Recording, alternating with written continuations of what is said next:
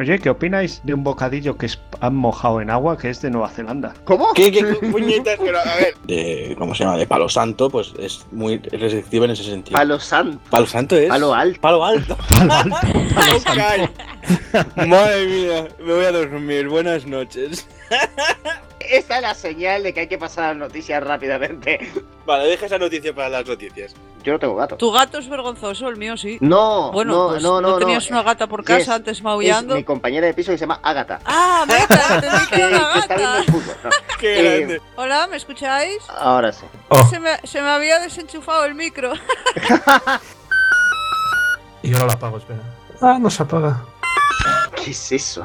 El Steam Controller este. ¿Qué tienes? ¿La Steam Machine? No, solo el mando. ¿Por qué solo tienes el mando? ¿Para qué quiero una Steam Machine? Su lógica es aplastante, maldita sea. Rubén Deep Bloated. Que como sigamos aquí, hacemos el maratón Linuxero nosotros.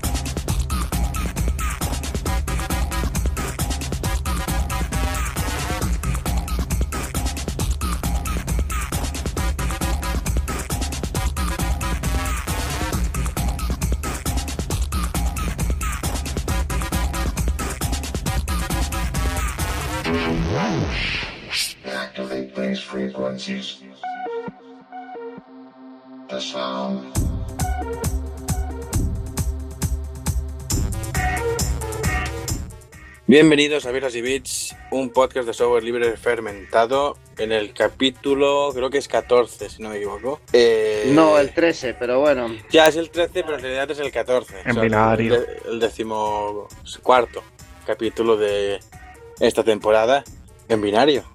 ¿En binario? Ay, Miguel, en, en binario no es 13. O en esa decimal. Tampoco. Sería. No, sería 13 también. Oye, eh, eso, eso estaría bien. Una pregunta: ¿por qué no, no numeramos los episodios con hexadecimal? Entonces llegaríamos al 1A.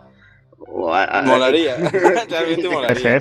¿Os acabáis de dar cuenta que estáis hablando y aún no os he presentado? O sea, está- esto es un vacío Sí, legal ahora supuesto. mismo. Sí, por O sea, la supuesto. gente no esto sabe quién está hablando. Esto es la, la República Catalana, sí. Eh, Sería el Eh, 19. En, sí, sí, en la base República, 10. si es la República, República Catalana, el podcast solo dura 8 segundos, ¿eh? Eugenio. adiós. No, nos sigue por ahí eh, pues los, de, los de siempre, los, los pandarras de siempre. ¿Qué tal, Eugenio? Yo muy bien, como veis, de muy buen humor, así que vamos a empezar esto, por Dios. Hombre, con Kesnel nuevo siempre, siempre se entra con buen humor. Claro que sí. Eh, por ahí también está Jess. ¿Qué tal? Muy buenas, pues bien. Aquí pasando una tarde con vosotros, ya que por aquí está lloviendo y se han fastidiado las fiestas del pueblo, pues habrá que pasar un rato aquí agradable. Tenéis, eh, ¿cómo se llama esto? No sé si dice en castellano así. ¿No tenéis porchos? Porch- ¿Cómo se dice? O sea, no sé cómo se dice. Carpas. ¿Carpas? Sí, puede. No, ¿No? No tenéis. Vaya. no, porque date cuenta que es un muelle, entonces los puestos están puestos todo en línea hacia el muelle y bueno, hay una La- orquesta en medio de la fiesta, plaza. La fiesta es todo en el muelle. Eh, la mayoría sí, menos lo de la orquesta que es en la plaza y, y obviamente solo está techado la orquesta. Qué guay, qué guay. Qué chungo, ¿eh? Sí, ¿eh? Yo he oído a músicos que cuando tocas con lluvia te da chispazos el micro en los labios. Sí, sí. Yo eso lo he vivido. No lo sé, pero el jueves por la noche casi me muero de un infarto, porque yo pensé que me tragaba un agujero de gusano, colega. O sea, temblaba mi habitación, vibraba la ventana con un ruido y... ¿Pero eran hercios o eran decibelios? No, no, a ver, Déjate no, tema, no, tema, Miguel. No Que aún no entremos te he por ahí. y no puedes hablar. A ver, lo que hace, lo que hace que vibre son los decibelios, pero yo quiero saber en qué megahercios está grabada esa música para ¿Pero quién tener idiotiza- idiotizada a la gente, ¿me entiendes? ¿Quién tocaba? ¿Reggaetón? El trap este, yo qué sé, es que no sé los grupos, pero el trap, la música trapo esta rara, pues esa. Donde haya un bonito son cubano con su 3. Bueno, y por ahí también está Miguel. ¿Qué tal? Por ahí. eh, Por Ahora, aquí ando, al sol. Bueno, casi, estoy debajo de... Dentro de casa, pero hace una solana de cojones. Había dicho un taco. Bueno, aquí te pongo un pitido para que el programa sea, Y he abierto sea un para menores de 13 años. aleatorio ¿Para de bocadillos de pan con pan en el mundo. ¿Cómo? Para que, ¿cómo? No, pero, a ver, lo censuras para que YouTube nos monetice el vídeo, ¿no? No, para que lo monetice archive.rg. ¿Sabes? ¿Qué vamos a hacer como Blender? ¿No vamos a abrir nuestro propio YouTube? Sí, no. Si no, me- si no puedo hacerlo con vosotros, me voy con mi. Con, con- ¿Cómo era esto? El casino, casino con. Ay, Con furcias. con furcias y tal. Y tenemos, Y ha entrado. y tenemos Rubén. a alguien más que no va a hablar porque tiene No que habla. compilar el- todo lo que tenga que ver con el micro en, en- Le ponemos la voz en plan Stephen Hawking. En plan loquendo. Y bueno, Por pues, fin, el quinto Beatle con nosotros, por fin. está el quinto Beatle, pero La no va a hablar. Uy, bueno, no sé. Luz, fuego, destrucción. Oye, tiene que cantar conmigo, ¿eh? Bueno, bienvenido, Rubén. Sí, lo, lo primero Sí que lo primero que ha dicho es Kuta es una mierda. Lo primero que, a ver, me alegra que hayas hecho este esfuerzo de instalar Mumble con Qt y todo en un CHRoot para no manchar tu sistema puro y limpio. Y bienvenido. No soy irá a decir estupideces. ¿Es seguro que nos oye? ¿O tiene que compilar también? vale. Que hasta hablando parece que esté diciendo GIFs, pero bueno. Eh, no sé, ya. Yo pasaría ya a la sección de las noticias. No sé cómo lo veis. Oye, ¿qué opináis de un bocadillo que han mojado en agua que es de Nueva Zelanda? ¿Cómo? ¿Qué, qué puñetas? Pero a ver. Esta es la señal de que hay que pasar las noticias rápidamente. Vale, deja esa noticia para las noticias. Vamos para Me he allá. perdido.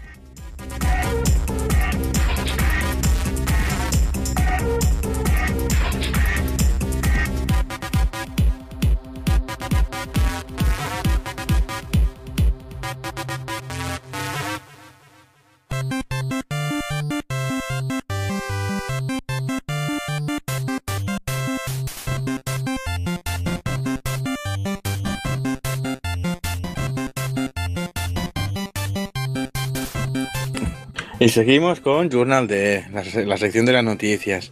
Venga, Hombre, va. por favor, venga, ¿eh? No me seas. Yo no sé cómo voy a editar esto. Pues vas a ponerlo desde el principio. Ya, como siempre. A ver, centrémonos, que hay un montón de noticias. Nos vamos a enrollar aquí. Era un programa de noticias todo. Pues la primera noticia es que GNU Linux sigue gobernando el 100% de los superordenadores del top 500. Un top 500 que no me queda claro quién lo hace, pero bueno, es un top de los, de los 500 superordenadores más potentes y demás. Vale, bueno, entre todas las características que se, se realizan en esta lista, una de ellas es eh, qué, qué- superordenador es más, más potente y también... Ay, perdón, me, he liado. ¿Lo puedo volver a repetir, por favor? No, ya, o sea, no, No, va, repetir voy- está prohibido. No, no, este no, voy a seguir, voy a seguir, voy a seguir, da igual. Lo que quería decir es eso, que también... es la ESO, lo repites, pasas de curso. no repites. Bueno, lo que quería decir es eso, que entre las características que se miran de estos top 500, también se mira pues el sistema operativo. Y desde hace creo que un año o así, eh, todo es GNU Linux. Y eso, y antes había dicho Miguel si alguien había visto el Mare Nostrum. ¿No? Sí. Has hablado de que estaba en una iglesia. Sí, eso, está en- es, una, es una pequeña iglesia donde está el superordenador allí. Que había porno de cables, pero después afuera. No, eh, porno de cables, no me gusta eso de porno de cables, pero bueno, Hombre, es Están- porno de cables. están bien ordenados. Están bien Una ordenados. sección en Reddit que se llama de Sí, cables. lo he visto y he disfrutado mucho con eso yo. eh, ok. Eh, mm, y eso, tan mal, o sea, un cable fuera del orden del, del superordenador que estaba colocado allí con celo y era en plan, ¿qué Q13 es esto? De hecho, Pero qué tipo celo.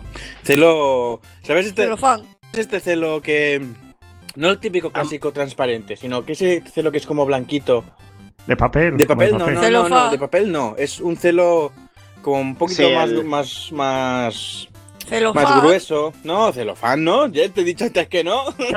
Joder, no insistas. Pero si el blanco es celofán de toda la vida. no. a no ser que digas cinta americana, plateada, de esa. Cinta americana. A ver, Pásate a Yo la llamo cinta de secuestrar. Pásate a la siguiente noticia, por favor.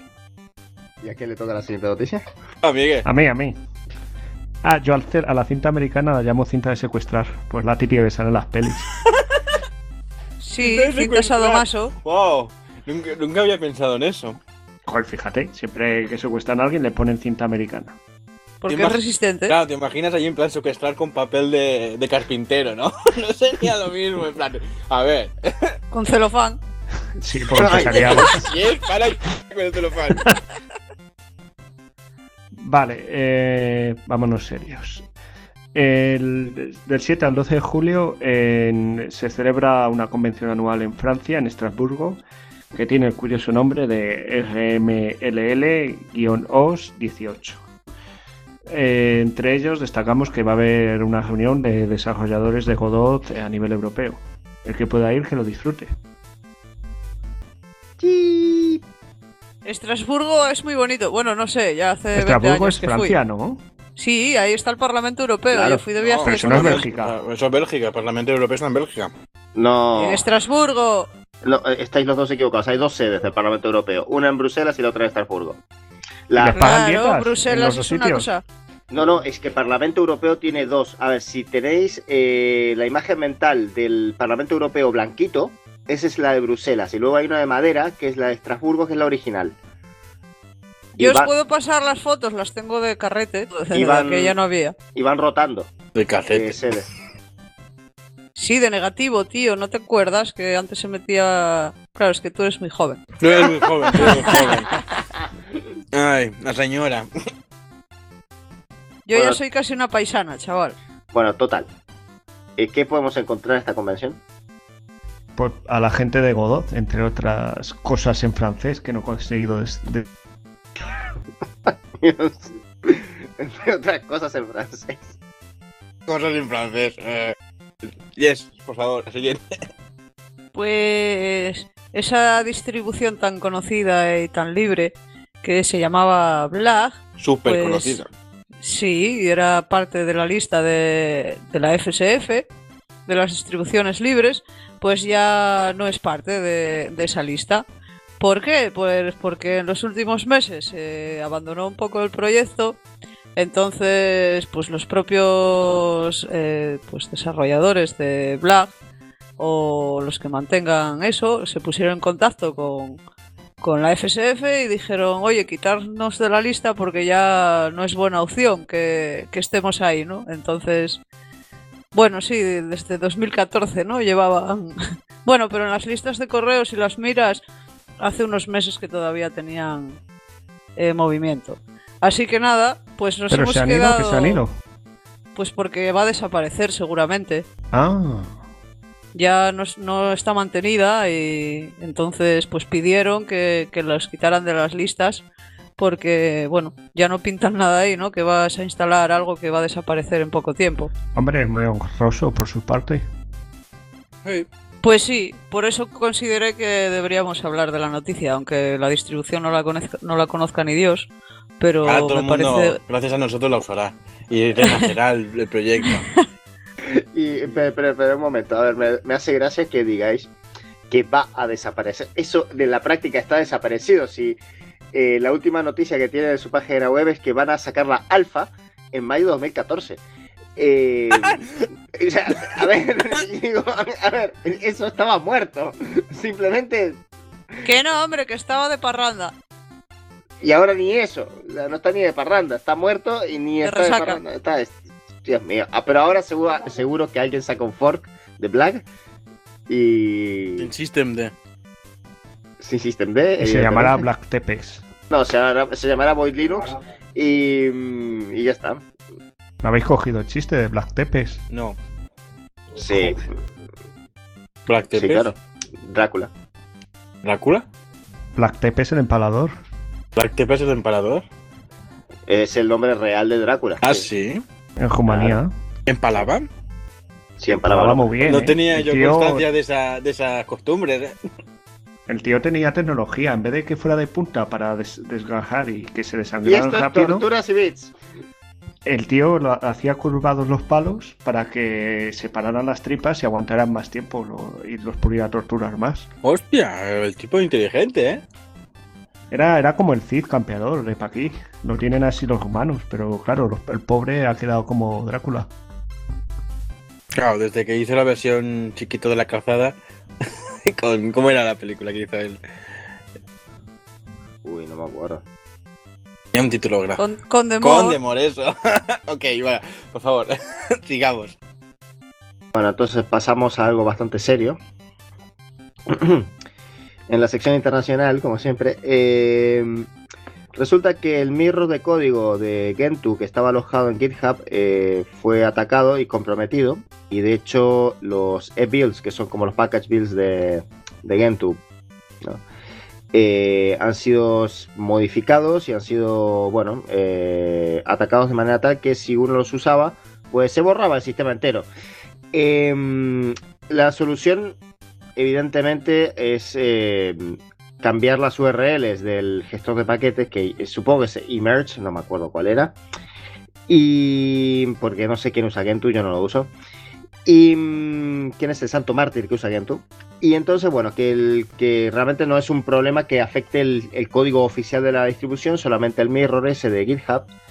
Y bueno, eh, la pregunta que me hago yo es qué medidas de seguridad tenían metidas ahí, porque mm, es un poco grave, ¿no? Pues le habrán levantado el usuario, básicamente. Pero mala gente. Mala gente, claro, le habrá levantado el usuario. No, a- no sé si a base o por ingeniería social o un ataque ahí en plan probando claves durante años hasta que se lo han conseguido. Pero GitHub tiene eh, autentificación por autenticación por dos factores, así que no entiendo. Ah, que lo vieran en plan con la autenticación simple, pues puede, claro. Es como, primero, primera pregunta que me hago yo es, ¿por qué esa manía de alojar en GitHub cualquier cosa? Eh, especialmente con las noticias que hemos tenido, pero más allá de eso es como, eh, yo ese tipo de cosas las tendría en el servidor propio y adiós, ¿eh? No, las tendría ahí. Más que nada por confusión también, porque dices, ¿por qué hay un mirror del código de, Git, de Gentoo ahí? Un mirror oficial, es raro, no, no, no entiendo. Y ¿De backup? por otro lado... Puede ser que sea de backup.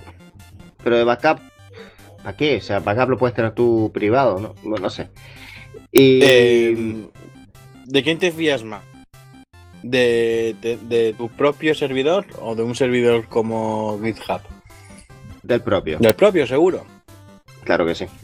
Bueno, Por supuesto que sí, me fío más del mío porque eh, sé que si eh, pasa una cagada, al menos sé a quién echarle la culpa. bueno. Pero la culpa no hace que mejore la cosa. O sea, se- de- No, pero sé, pero sé al menos a quién insultar, en ese caso a mí mismo. Dito, te envías un, mail, ¿no? Efectivamente, o sea, Cabrón. es una cuestión. Cabrón, hijo de puta, ha borrado todo. No, a ver, fuera bromas. eh, a ver, eh, más allá de que yo no entiendo por qué. Esto no solo lo hace Gentoo, lo hacen muchos. eh, también el kernel lo hace. Yo no entiendo por qué esa manera de hacer eh, mirrors oficiales que son. Yo eso no lo entiendo nunca. Eh, otra cosa es un fork, pero. Pero tener eso ahí solo porque todo el mundo está ahí, porque al final es por eso.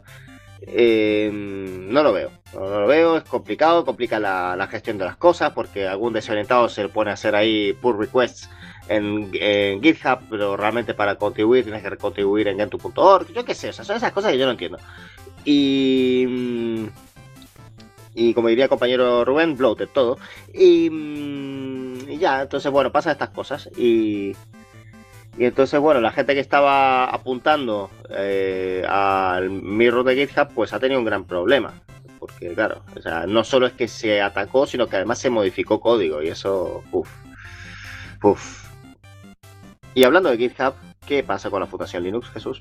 La Fundación Linux celebra la compra de GitHub por Microsoft. Eh, tras leerme la noticia, he de decir que el, el artículo es un poco clickbait, porque en realidad es simplemente un artículo de, de, su- de- de un director que se llama Jim Zemlin, eh, que es un artículo... Bueno, pero Jim Semlin, bueno, acaba y, te explico quién es Jim Semlin, porque... ¿Qué, qué? ¿Por qué? Pero que tienes una opinión de, una- de uno de, del director, imagino, pero bueno, no sé. No creo que sea. Jim Semlin es el señor que aparece en las convenciones de, de la Linux Foundation con un Mac. ¿No se ha oído nada? Es que Sí, sí, se ha oído. los Ha sido un silencio dra- El silencio me parecía importante dejarlo este. O sea, esto, esto se, se sabe. O sea, el tío no so- y no es un Mac con Linux, no, es un Mac con OS X eh, que lo usa en las presentaciones para hablar de Linux. Es increíble. Hipocresía. Es que ni siquiera es hipocresía, es gilipollas. Si tú estás vendiendo un producto, usa ese producto. Eh, es como si Steve Jobs apareciera con, yo qué sé, con Windows. Un Windows es Phone, absurdo. Claro. Bueno, si usan Fedora, ¿qué vas a esperar? Bueno, pero Fedora es una distribución Linux. ¿Qué quieres? Pero el, pero no, eso es Linux. No, no sé. Pero Jim Selling ni eso. Jim Selling no usa ni Ubuntu. Es que es terrible. Bueno, el señor este dice que, bueno, existe una confianza con el, con el nuevo CEO de GitHub, Nat Friedman, ¿vale? Que tiene, el indio. sí, tiene experiencia con, de- con el desarrollo de software libre. Y bueno, y que se unió después a Microsoft. No entiendo tampoco esas cosas. Es todo como muy loco, ¿no? Pero bueno, Hombre, la, hay que comer el hombre. sí, ya, pero no sé. Mira, no me fastidies que para llenar un plato de comida no hace falta bajar para Microsoft ni para ninguno de estos. Ya sé. Y bueno, No, yo soy- mm, Simplemente digo eso, buscad en YouTube cualquier cualquier conferencia de Jim Semlin y vais a ver lo que acabo de decir. No es algo que se sepa por fuentes secretas, o sea, es público. Ya está. O sea, haciendo las presentaciones con el Presentations de OS X, hablando sobre software libre, bueno, open source, dirá él. pues yo creo que ya está todito. Vamos a, a por cosas más felices, por Dios. Ojalá algún día se haga funcionar Hard y a la mierda Linux. Hard no va a funcionar nunca. Podemos discutir mucho sobre ello. No, no, no, no, no, Es- no- es no- demasiado no vamos a avanzado. discutir mucho, Eugenio. Lo siento, No, pero o sea, demasiado avanzado no, es que, es que puede ser muy Es lo que avanzado, dice ¿no? Stallman, ¿eh?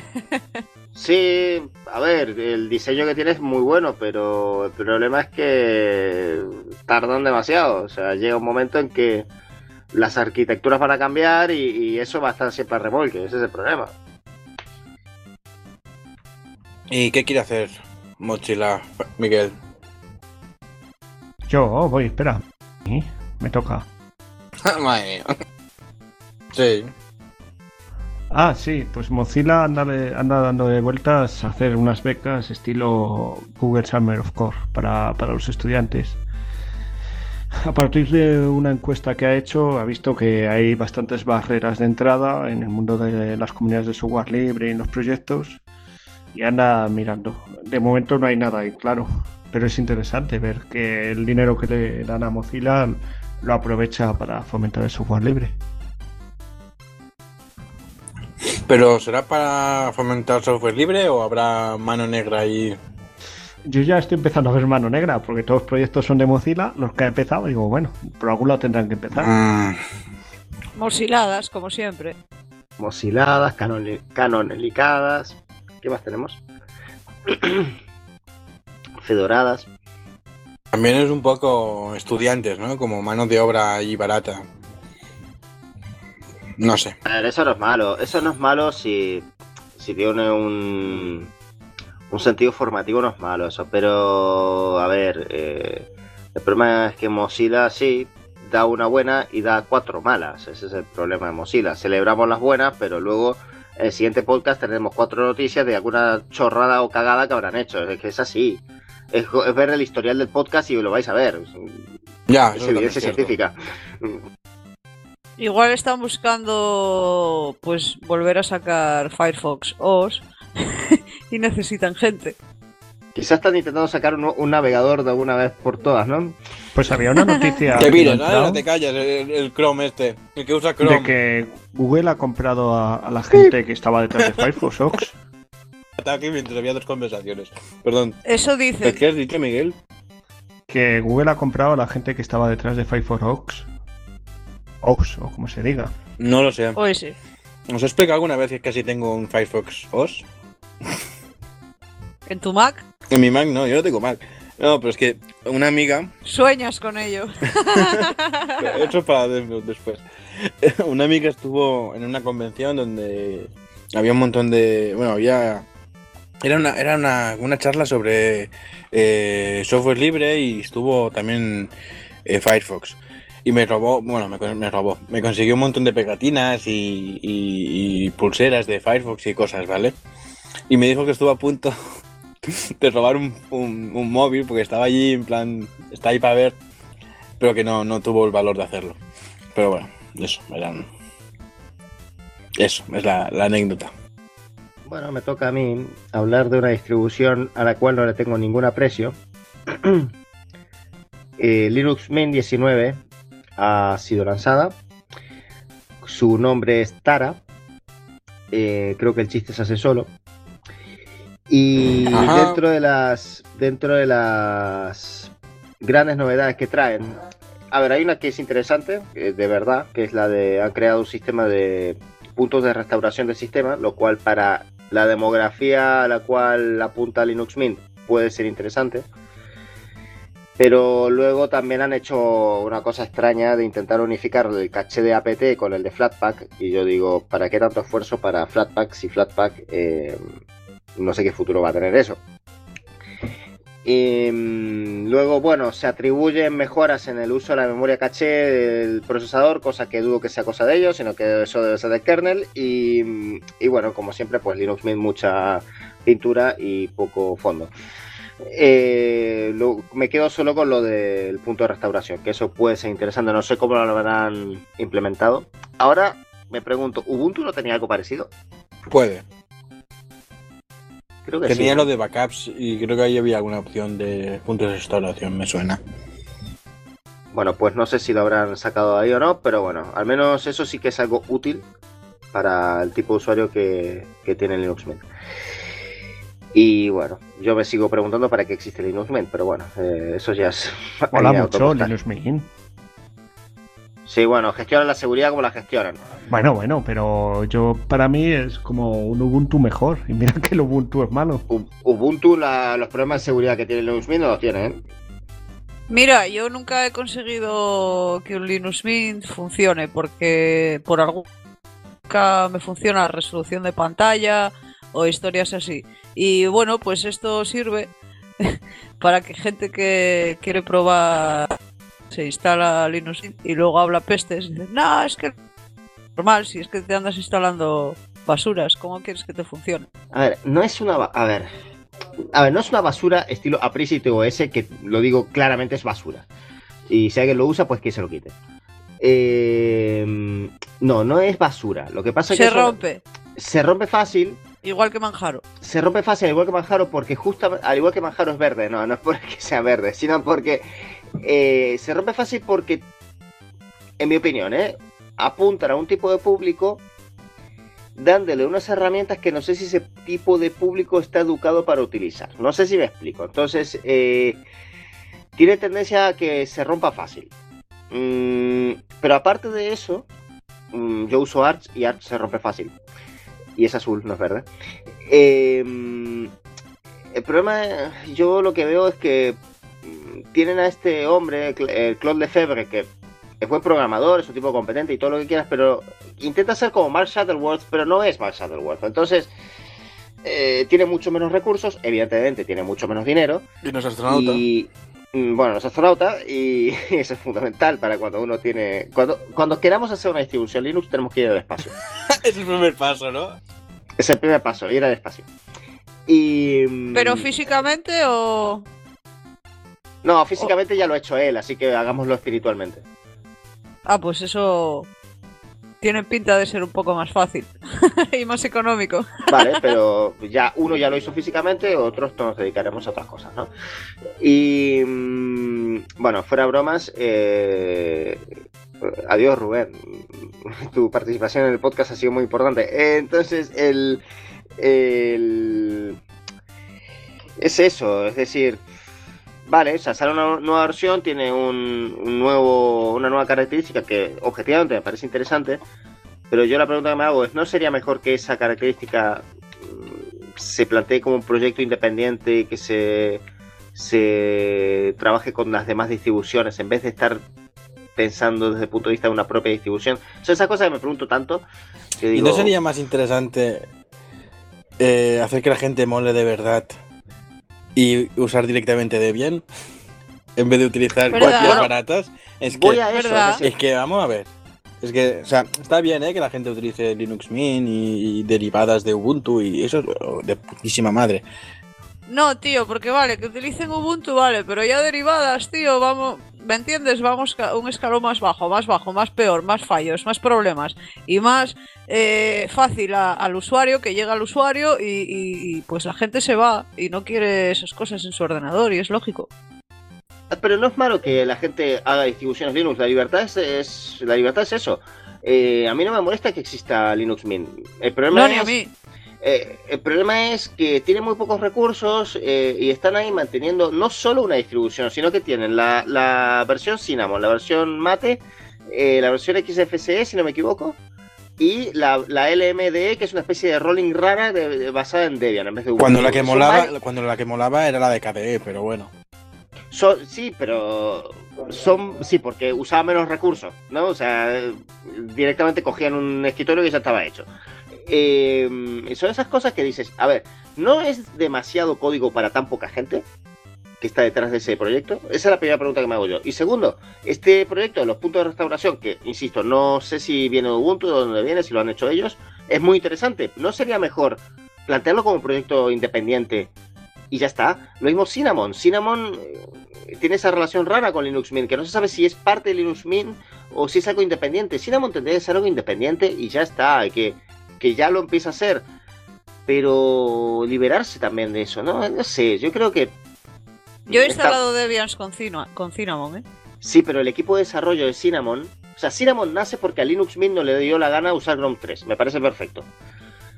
Eh, pero fue como una incubadora Linux Mint. Entonces digo, mm, ¿no sería mejor, justamente igual que hicieron con Cinnamon, de dejarlo libre y que es una cosa distinta y podemos usar Cinnamon en Arch, en Fedora, en todos los sitios?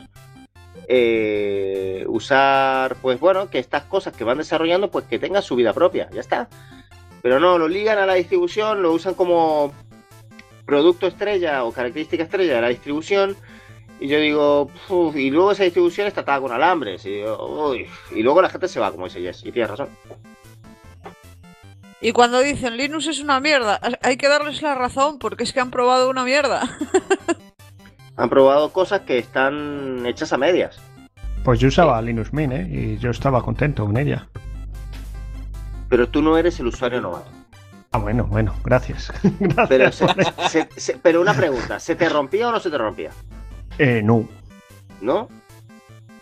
¿No se te rompía? A ver si vas a Pues, ser tú, Eugenio. Yo no he tocado Linux Mint en mi vida. A mí sí se me ha roto, ¿eh? A mí nunca, Yo lo, tampoco. yo no lo, yo no lo he usado, lo usaba en máquinas virtuales y he dicho qué aburrimiento es esto. De hecho, quitado. yo usaba Linux Mint cuando tenía versión KDE y era un KDE, creo que era el KDE más fluido que, que había. Pues. Y estoy Bueno. hablando de KDE 4, 12, 13 o así, ¿eh? Claro, es que KDE 5 es el problema también. Pero bueno, Y Eugenio, los Snap los odias también. Snap son un horror. Ah, pero es que a mí Snap... Eugenio, No, Eugenio sí. es, el, es, es el nuevo Rubén. No, a ver, o sea, todo el mundo sabe que yo estoy bastante en contra de los Snap y los Flatpaks. Es decir, si vamos a usar ese tipo de cosas, usemos a Pimatch. Eh, el otro día estuve trasteando con Flatpak y yo decía, esto no tiene ningún sentido. Pero bueno, en fin, es como NPM, eh, PIP y todas estas cosas que yo digo. eh, El, pa- el- el ge- el gestor de paquetes de Emacs y todas estas cosas que digo, o sea, ¿por qué existen? No lo entiendo. O sea, prefiero a Pimatch, que es una cosa con- autocontenida, que no hay que estar metiendo un runtime entero y me parece más sensato. Pero bueno, en fin, siguiente noticia. Pues, pues, pues, pues GitLab se va de la nube de Microsoft y se va a los brazos de Google Cloud. De Guatemala a Guatepeor. Sí, me lo has quitado de la boca. exactamente. Se ve que tras el cambio, bueno, tras de- cuando Microsoft compró eh, GitHub, pues los de la gente de GitLab se sintió un poco molesta y dijeron, pues vámonos a otra nube. Pues fue Google Cloud Storage. Y bueno, mira, pues eso. En la noticia no tiene más. Que bueno, tiene más, pero es que están preparando migración y demás. Todo. interesa. Y si a alguien le interesa, pues nuestra web. Espero que no la caguen como la otra vez. Ya, espero que no tengamos otro, otro directo en, en YouTube diciendo plan, hemos, borrado, hemos borrado eh, un backup de 300 teras. eh, en plan, señores. Pero bueno, esas cosas que pasan. Pero ese directo fue Sí, maravilloso. sí, fue maravilloso. Yo lo estoy viendo. Fue maravilloso. Yo lo estoy viendo desde el trabajo. Maravilloso. Ahí, ahí enseñaron muchas cosas. Eso estuvo muy bien. Estuvo muy bien eso. Genial es cuando enseñaron la conversación que tuvieron los dos. En plan. Acaba. Y otro, fuck. Y en plan, no, tío, hay que hacer algo. Fue en plan, bueno, vamos a hacer un directo en YouTube. No sabemos si vamos a poder arreglarlo, pero vamos a hacer el directo en YouTube. Yo lo que Pero eh, eh, da un poco de pena ver que el código abierto y el software libre que hay, pues al final esté alojado en manos de, de lo más privativo y restrictivo que puede haber. Pero también te una cosa, ¿qué opciones tienen? ¿Hay alguna opción que sea libre? ¿Hay algún alguna gran empresa de, de servidores que sea libre? ¿Que sea No, más no, sí, sí estoy de acuerdo. Es que tampoco hay mucho Eh, más que escoger. Hombre, el Es que tema. ahí está el tema. Ahí está el Sí, sí, tema, claro. que, que se ha reducido todo a, a- a los gigantes y, y, pues a muchas cosas. Y, y es que eh, no sé cómo decirlo, eh, se queda todo.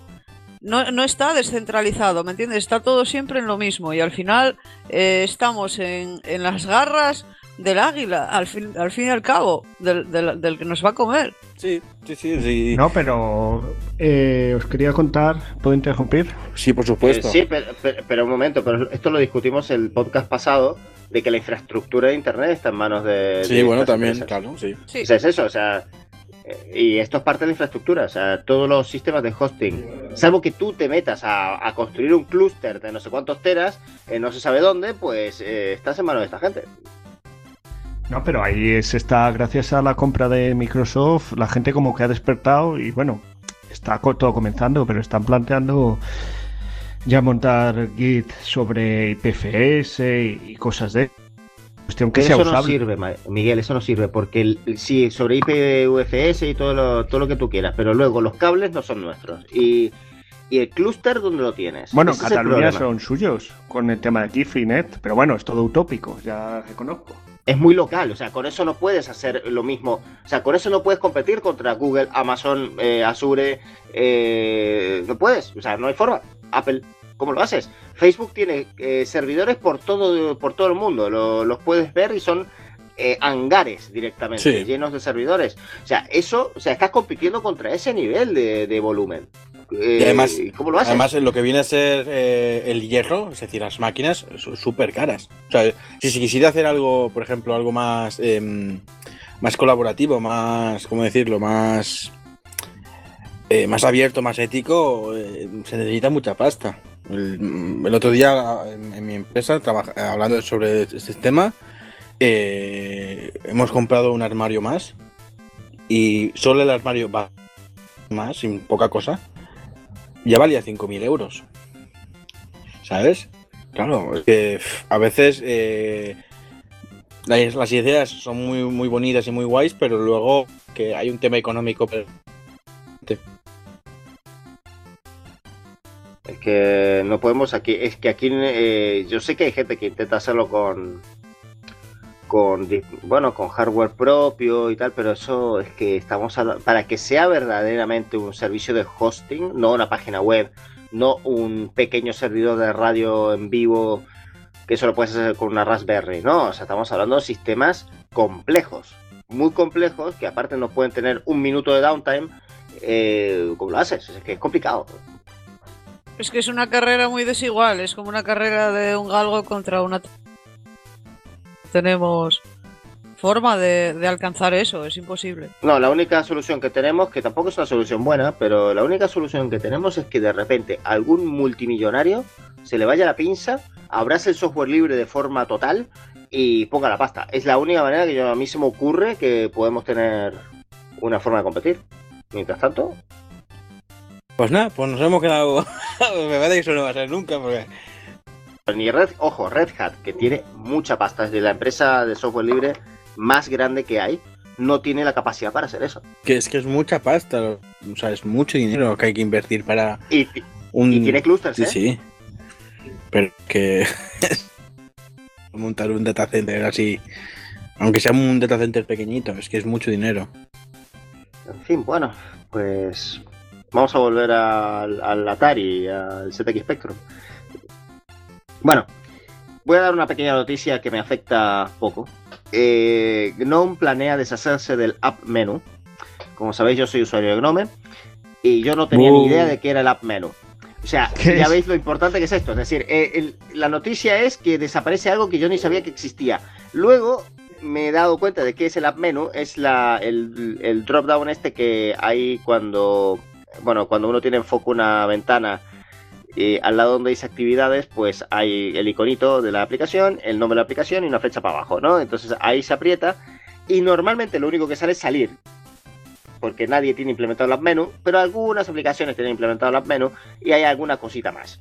Pues bueno, eso va a desaparecer porque, como veis, no tiene ninguna utilidad. O sea, vamos a volver a la situación de Gnome 3.0 hasta creo que el 3.10, que es donde no había nada ahí. Bueno, eh, Gnome haciendo sus cosas. Ya sacarán algún, algún, algún plugin que haga eso. Ya está. Y No, ya no, no, no, eh, supongo yo que en GNOME 4 volvemos a los paneles de GNOME 2. En fin. Al A final, este paso desaparece todo. Sí. Desaparece no sé qué, no sé cuánto. Va a desaparecer Genome. al final va a ser. Es que Genome. No me, no me es como, no me es como el Big Bang. el Big Bang, pero al revés. ¿Sabes? Sí, ese Big Crunch. sí. Bueno, última noticia. Redoble de tambor. Yes, última noticia. Sí, estaba abriendo la página. Pues nada, eh, parece que apareció pues un nuevo... Eh, es una buena noticia para la comunidad de- del software libre y del código abierto. Porque, bueno, según dicen por aquí, está creado por la comunidad, para la comunidad. Y tiene buena pinta porque, bueno, eh, parece que, bueno, es, gratuito, de código abierto y libre. Y, bueno, dice que para que cada usuario pueda dar forma a su propio rincón de reunión. Y, y al tratarse de software libre, pues se puede modificar y, emplearlo como a uno más le apetezca, sin restricciones ni, ni temas de licencias que coarten las cosas. Entonces, bueno, a mí me gusta, parece que tiene un diseño bonito.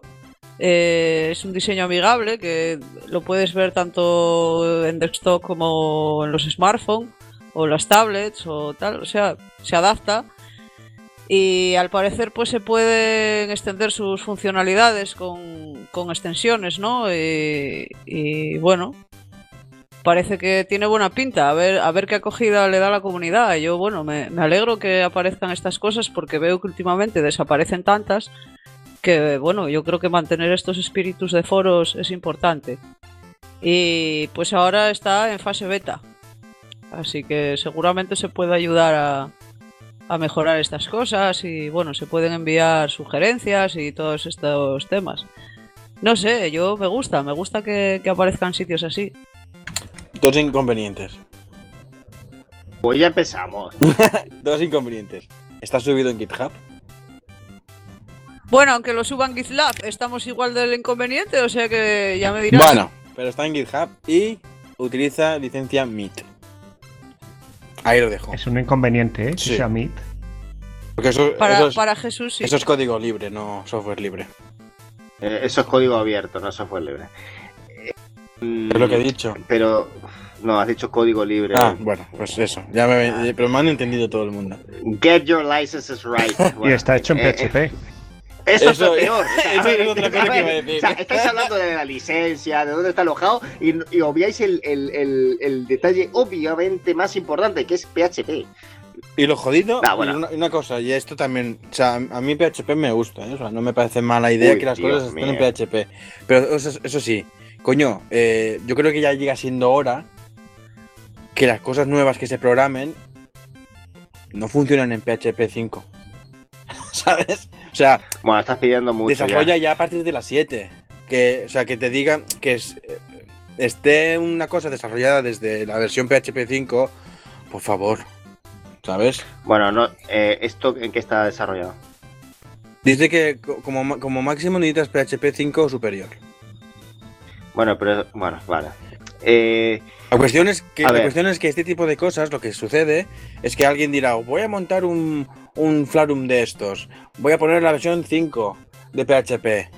Pasarán 10 años, ese Flarum será súper famoso y luego querrán hacer una migración a PHP 8, que será el futuro.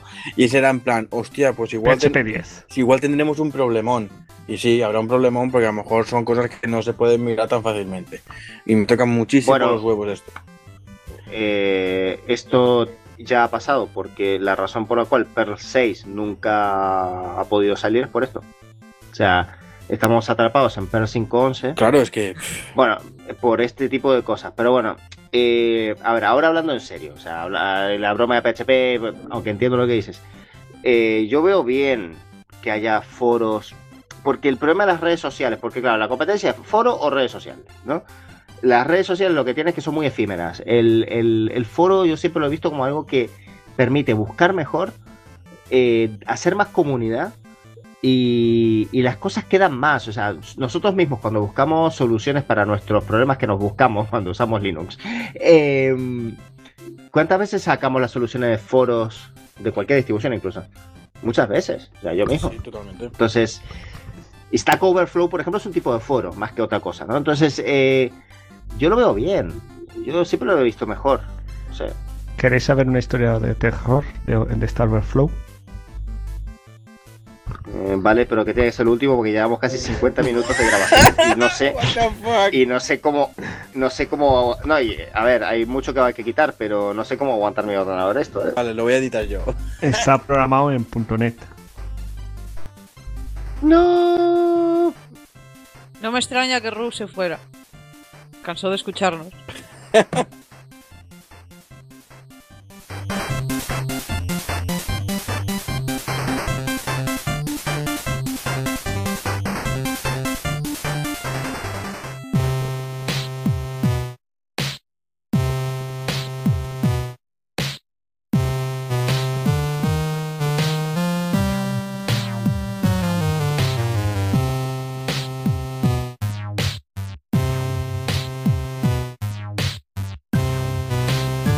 Alguien graba. Eh, querido Miguel silencio Y continuamos con el debate.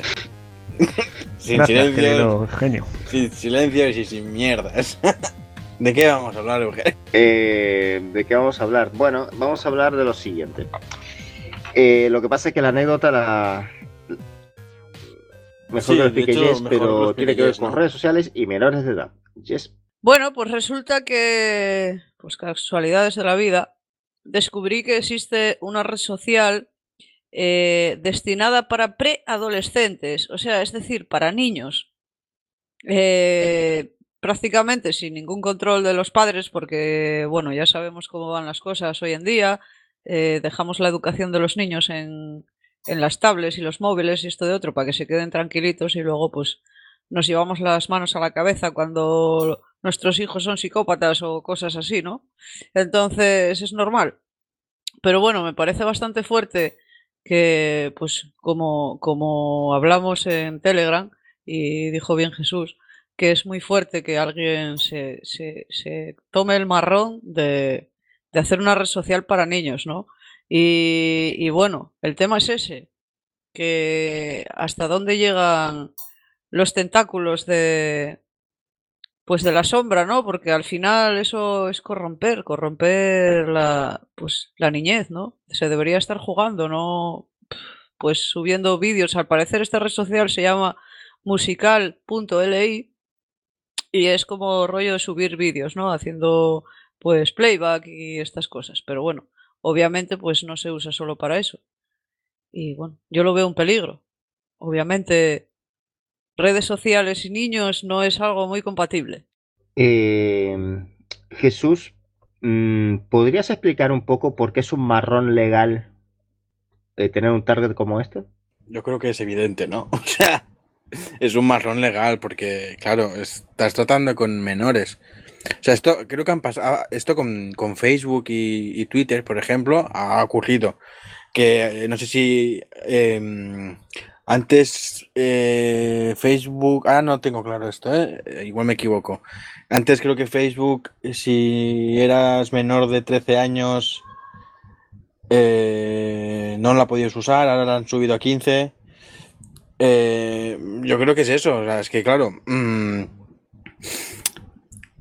pro- o sea, yo- es un marrón legal en el sentido de que como que en estas redes sociales tú puedes subir fotos, puedes subir vídeos, puedes subir cosas, eh, tienes ese problema, ¿no? Que, que, que, que algún menor suba alguna foto o algún, algún contenido que no sea que no sea legal en el sentido más estricto, ¿sabes? Y, y al fin y al cabo son fotos que están en el servidor de, de una empresa.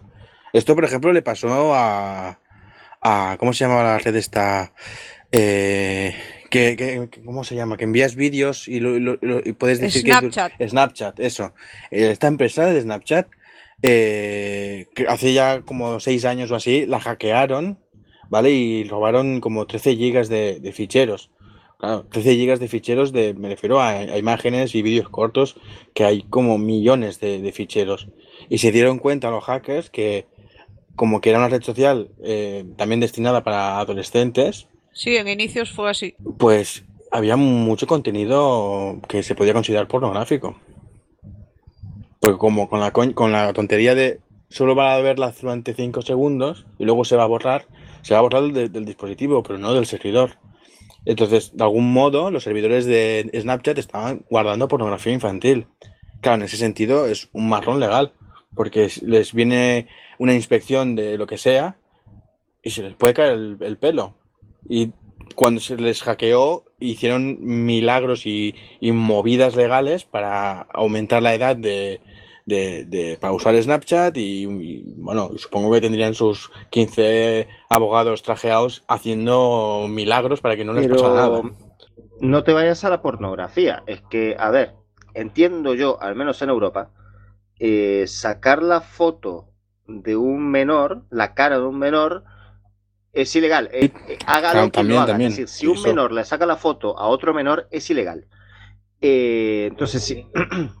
Vale, pero nos vayámonos a lo más, claro. habitual. Es decir, eh, el amigo de la compañía, yo qué sé, eh, tu hija va al cole, el compañero le saca una foto totalmente inocente, ¿eh? Eh, le saca una foto de su cara, ¿vale? Y la cuelga en una red social de estas. Eso es ilegal. Eh, claro, vete tú a explicarle al niño que eso es ilegal. Primera cosa. Eh, o sea, según la ley necesita autorización del padre, si no me equivoco. Y yo digo, eh, esto, eh, ¿a quién se le ocurre montar un target tan, tan complicado? O sea, es que hay que estar un poco mal de la cabeza o ser un perverso, no, no se me ocurre otra palabra, porque si no es que es complicarse la vida mucho, mucho, mucho. Todos los esfuerzos que ha hecho Facebook, Twitter, eh, incluso Google, para evitar el acceso de menores de 16 años, eh, ha sido brutal. Usan tecnología con cookies, con todo tipo de, traqueo para, para saber la edad real de alguien. Eh, y estos directamente se la pasan por el forro y dicen, bueno, no, que sea para menores. Y luego pasan cosas que no son bonitas. Y mm, yo no sé si hay responsabilidad criminal incluso por parte de alguien que monta una cosa así. Eso lo entiendo. Esto me recuerda a un, no sé si habéis, si habéis visto una serie que se llama Silicon Valley, que habla un poco No. de, habla un poquito del mundillo de Silicon Valley, de cómo funciona el tema de montar una empresa tecnológica y cómo, qué, qué- qué ambiente se vive allí, ¿vale? Es poco crítico desde mi punto de vista, pero más o menos es un- una serie de humor. Critica lo justo para poder ser emitida. Vamos a decirlo así. Sí, vamos a decirlo así, sí. Eh, y ahí, ahí les- a, lo- al- a los protagonistas les pasa algo similar a esto, que montan una aplicación, eh, no tienen en cuenta que se puedan registrar menores y se dan cuenta un día que hay un montón de menores registrándose en su aplicación. Entonces, a- se, les, se les podía caer el pelo en ese sentido, porque la legislación de, de ¿cómo se llama? de Palo Santo, pues es muy Palo restrictiva en ese sentido. Y es- Palo Santo, es como se llama. Palo Palo Santo. alto. Palo Santo es, es Palo Alto. Palo alto, palo. Madre mía, me voy Oye, a me dormir. encanta Buenas noches. Eso quiero quiero quiere decir que inconscientemente voy Sí. eh, profundizando Sí, en tu sí, mente. sí, ¿eh? sí, sí. Estás en mi mente, sal de ella. Qué bueno. Illuminati. Illuminati. Palo alto, palo alto me refería, sí, sí. Pues eso. No, es que yo he tenido un momento de felicidad efímero, alma. eh, de, hostia, Jesús empieza a tener un poco más de conciencia con su vida. Bueno, en fin. Eh. Pides mucho. Bueno, eh, no sé qué más se puede. A ver, luego el problema, a ver, el problema es la educación. O sea, me gusta mucho una cosa que ha dicho Jess. O sea, eh, estamos reemplazando la educación por eh, dejar tranquilos a los niños. eh, o sea, que no nos molesten los niños, ¿no? El, les metemos la tablet, les metemos el móvil. O sea, yo soy, a ver, eh, al menos en mi caso, yo tuve acceso a la tecnología de muy temprano, esto lo cuento siempre, de 3, 4 años yo estaba metiendo comandos en un, en un DOS. Pero, pero estaba muy limitado. Aparte era un ordenador que no tenía internet, porque nadie tenía internet en ese momento. Y lo que hacía era escribir historietas y punto, y eso es todo lo que hacía. Pero una cosa es eso, y otra cosa es estar en, en una conexión a internet 24 horas, 7 días a la semana, que es lo que tenemos hoy en día, eh, donde no tienes ni idea de quién está aquí ni quién no está.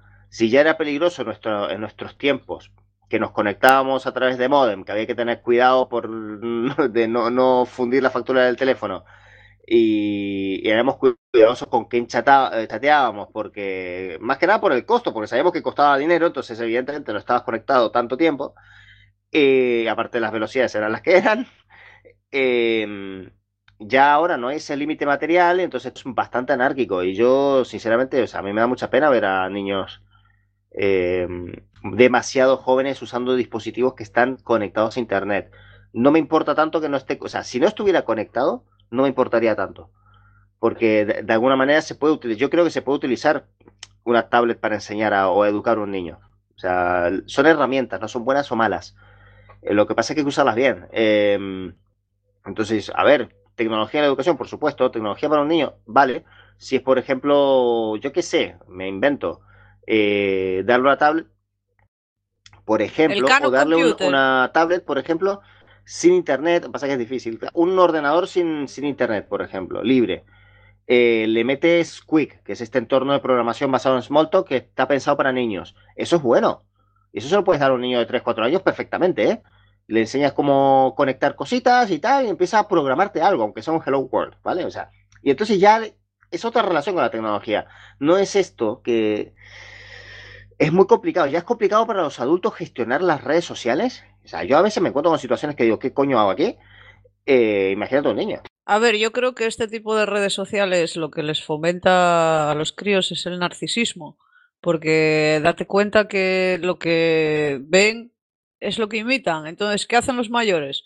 Pues ponerse ahí todo lo más egocéntrico que hay, ¿no? La mejor vida que tengo, eh, lo guapa que voy, eh, mm, eh, lo, lo cachitas que estoy. ¿Me entendéis? Es todo eh, aparentar, aparentar. Y, y los niños ahí, pues lo que acaban cogiendo son actitudes pues egocéntricas, narcisistas, eh, pierden empatía, obviamente, porque empiezan solo a ver pues lo que es el exterior. Aparte que bueno, luego eso, creo que no hay mucho control para registrarse. eh, eh, creo que no se comprueba el correo o algo así, me dijeron. Entonces, bueno, pues los perfiles falsos rulan por ahí que vamos, eh, a patadas. Y, bueno, pues igual que puede ser una niña que le da por amenazar a la, a la de su clase con un perfil falso, puede ser un adulto pedófilo que, que le da por registrarse ahí y acabar pues haciendo un poco de ingeniería social y, y- y acabando pues como sabemos cómo acaban estas cosas. Pero Pues no se valida la edad. No se valida la edad. Eh, creo que no se valida el Creo correo. que se valida el correo, da igual, porque te puedes crear un correo de estos desechables. O sea, da igual, o sea, el el problema Falso. no es ese, el problema es el problema de fondo. O sea, creo yo, ¿eh? no intentemos eh, pensar que cortapisas tecnológicas van a cambiar el problema mental. Es decir, eh, da igual, aunque le pongas un montón de controles, eh, como por ejemplo los tiene Twitter, en Twitter hay mucha pornografía. Eh, aunque pongas muchos controles, hay menores en Twitter y están consumiendo contenido que posiblemente no sea para ellos. Eh, y Twitter hace lo que puede, pero es que llega, es que es complejo. O sea, es una, es un programa, es un problema que algorítmicamente es difícil de resolver. Se puede, sí, hasta cierto punto.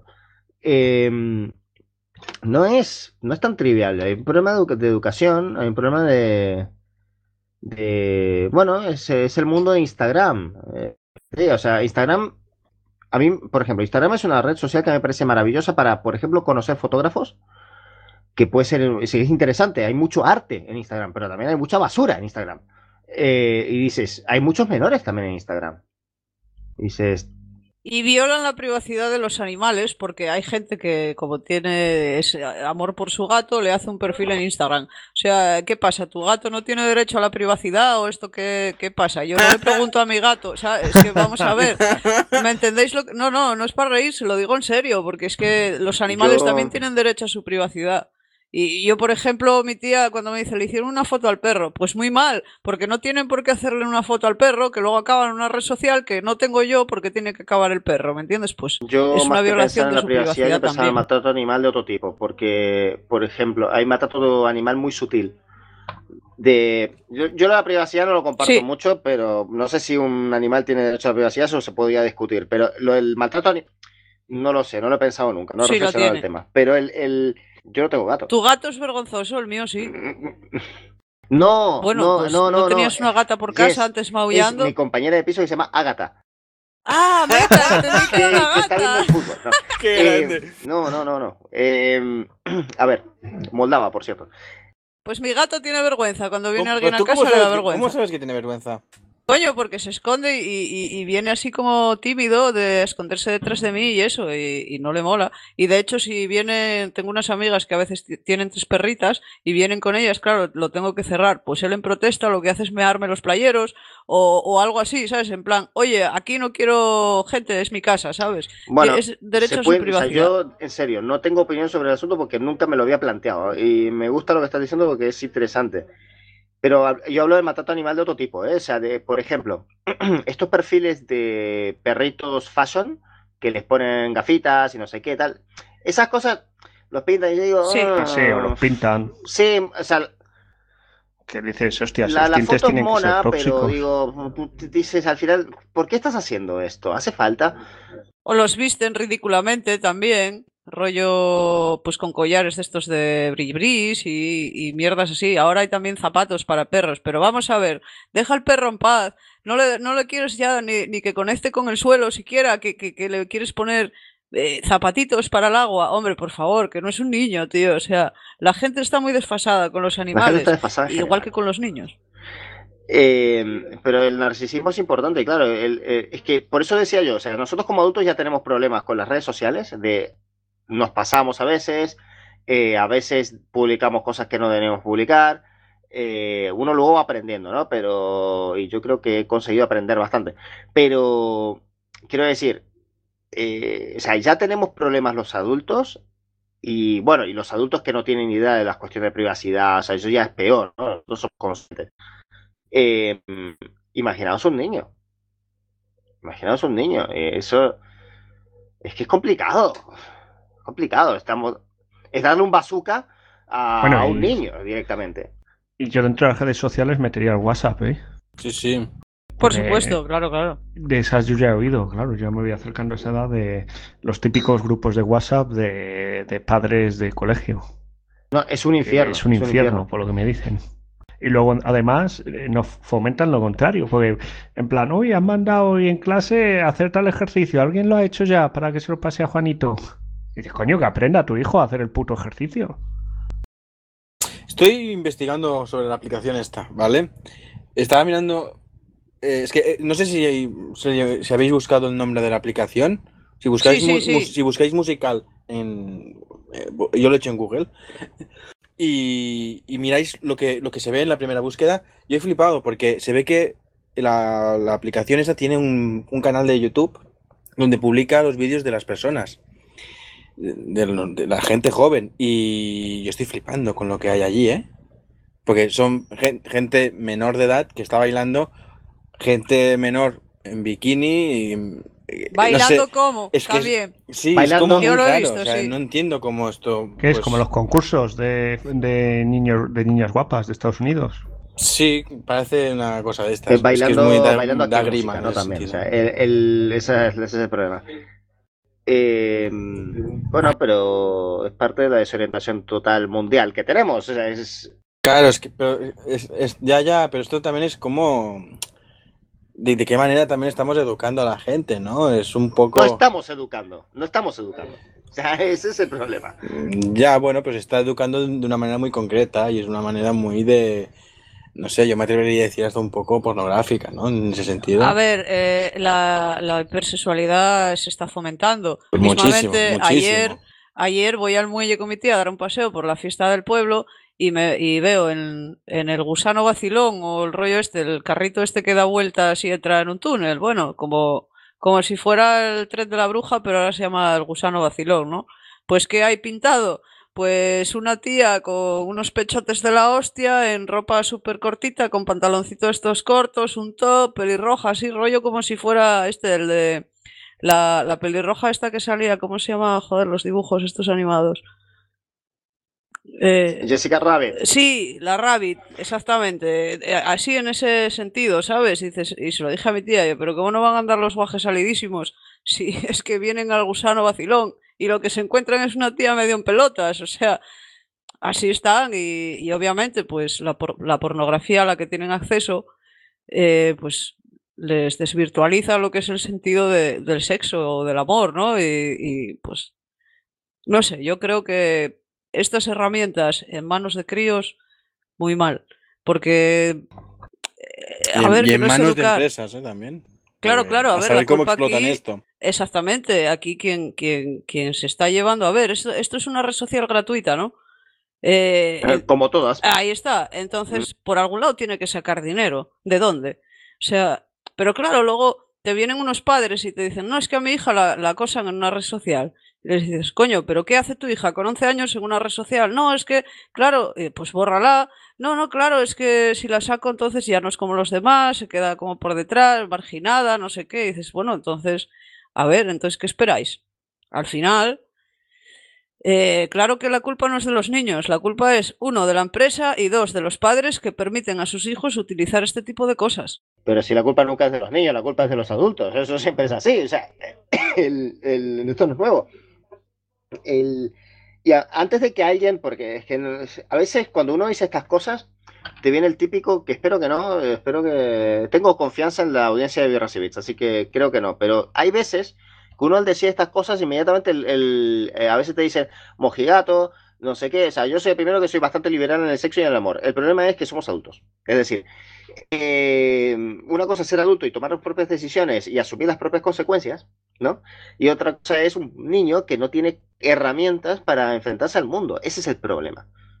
¿Por qué no las tiene? Sí. Porque es que nosotros, no, o sea, con 4, 5, 6, 7, 8, a ver, eh, hasta incluso podemos decir que a los 18, quizás algunos no teníamos las herramientas para enfrentarnos al mundo. O sea, es que ese es el problema, no es un problema de, porque no sé, yo qué sé, soy- yo soy el primero, y lo reconozco publicando, yo soy el primero que dice que censurar pezones en redes sociales es estúpido. Soy el primero, ¿eh? Sí. Soy el primero. Eh, y que me da igual, o sea, a mí me da igual que haya pornografía o no. Si la quieres encontrar, la encontrarás. Si no la quieres buscar, no la busques. Punto. Ahora, no permitas el acceso a menores. Y no es por una arbitrariedad, es que eso puede deformar la concepción que pueda tener una persona, un niño sobre la persona humana. Ese es el problema, es una cuestión objetiva. Entonces, eh, no es una cuestión de puritanismo, es una cuestión de eduquemos, o sea, cada cosa a su tiempo. A un niño le vas, a- no le vas a dar un vodka a los seis años, es lo mismo. Entonces, Ah, eh, empieza primero por la cerveza, ¿no? Perdón, bueno, perdón. aparte de que, bueno, empieza bien por la cerveza, pero a una edad razonable, ¿no? O sea, ¿me entiendes? O sea, el cuerpo Sí, no sí, metaboliza, o sea. Eh, el cuerpo no meta- metaboliza de la misma manera, pues la mente tampoco metaboliza, entre comillas, de la misma manera, la misma información a una edad o a otra. O sea, es lo mismo. O sea, eh, entonces son estas cosas que, coño, hay que tener en cuenta. Y claro, las empresas, pues las empresas no tienen corazón. Las empresas miran el dinero y es normal eso. Tanto esta empresa como el ferretero de la esquina Lo que quieren es vender. Entonces, eh, el problema es que lo que estás vendiendo, un ferretero, pues vende martillos. Pues poco daño social vas a provocar con un martillo. Bueno, puedes matar a alguien, pero, pero difícil. O sea, en cambio de esto, que estás trabajando con datos personales, con imagen, con... Es complicado, es muy complicado. Vaya verborrea la mía. Sí, sí, no, pero tienes toda la razón. y cuando tienes la razón, nos callamos todos callados. Claro, claro. ¡Uy! Tú que tienes hijos, Miguel, ¿qué opinas del tema? Pues os voy a contar una anécdota graciosa. Una vez yendo por un parque, por el típico parque de columpios y así, íbamos andando la, la, vez yo con el crío, el crío era más pequeño, y había un montón de críos así, eh, un montón de críos pequeños con un móvil. Y de repente una madre dice, pero a voces, que nos partimos el culo. En plan, pues están mirando el móvil, en plan, todos sentados así, los críos pequeños, ¿eh? De 8 años, 10. Dice, no miréis las, no miréis tetas, ¿eh? ¿Sabes? Que es que el, el problema actual es eso, que todo está, Sí. que todo está conectado. Es el- uno de los problemas. Es que, de hecho, en Google, si buscas el nombre de la red social, la primera opción que te da es hot.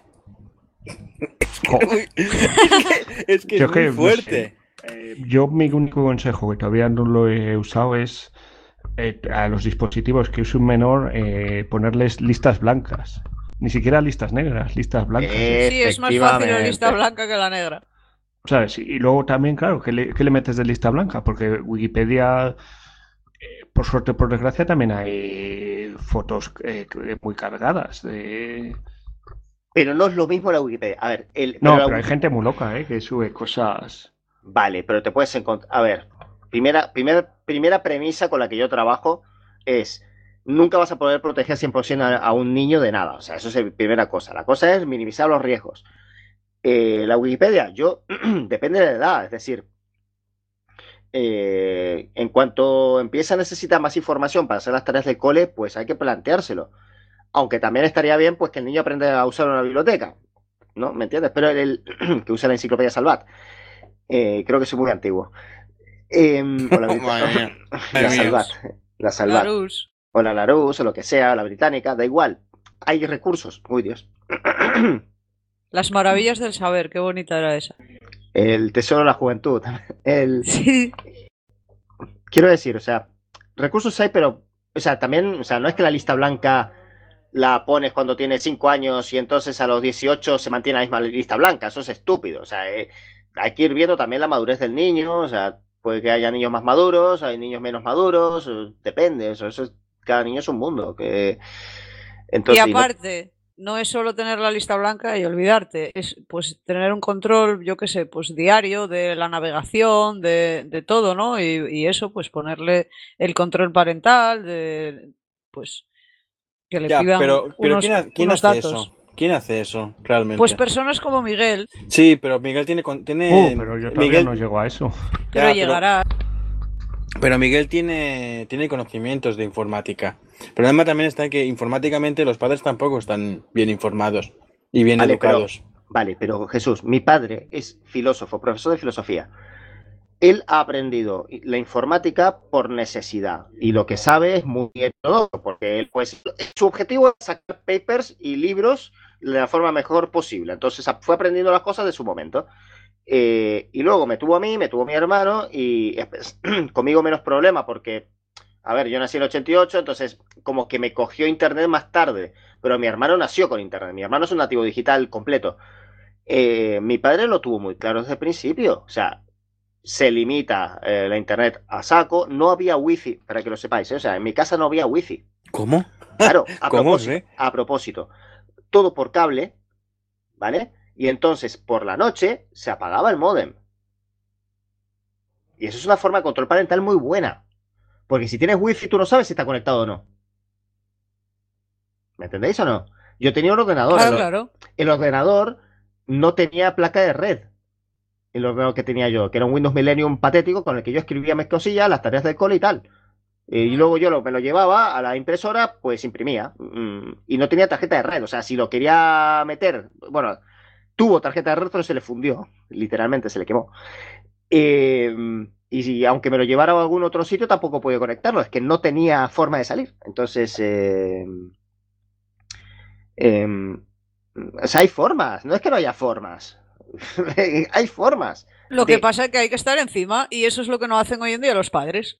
Mi, mi- mi padre es un Claro, pero pasota. o sea, tampoco hay padre- que echarle la culpa a los padres, ¿eh? Mi padre es un pasota, mi padre es un pasota total. Y entonces, como era un pasota, dijo, ¿cómo puedo controlar controlando lo menos posible? Pues esto, o sea, en en el fondo, mentalidad de sysadmin. Eh, claro, o sea, ¿cómo me hago menos problemas? Pues así. Y es la verdad, o sea, entonces no tenías que estar encima.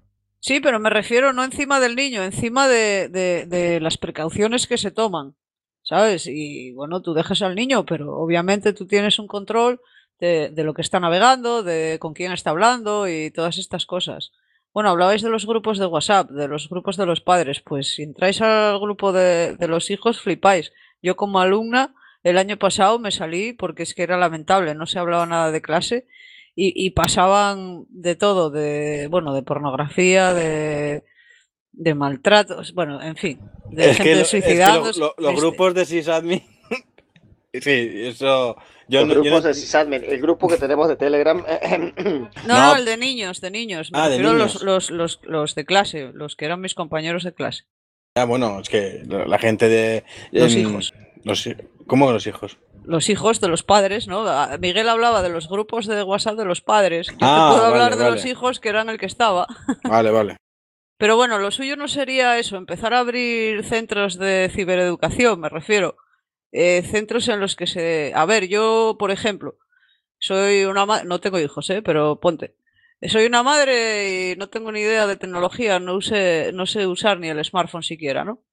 Y solo para mandar WhatsApp y mirar el Facebook y llamar, que es lo que hace la mayoría de la gente.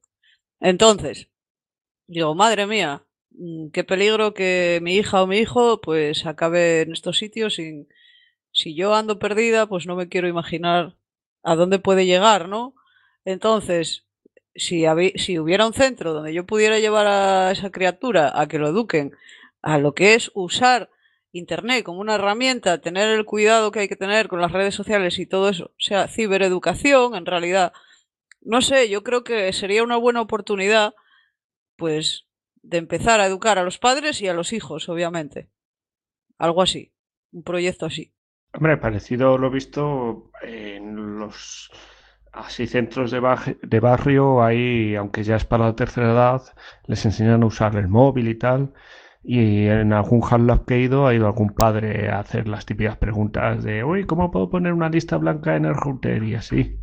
Pero sí, que lo suyo sería que fuera más estamentado, más...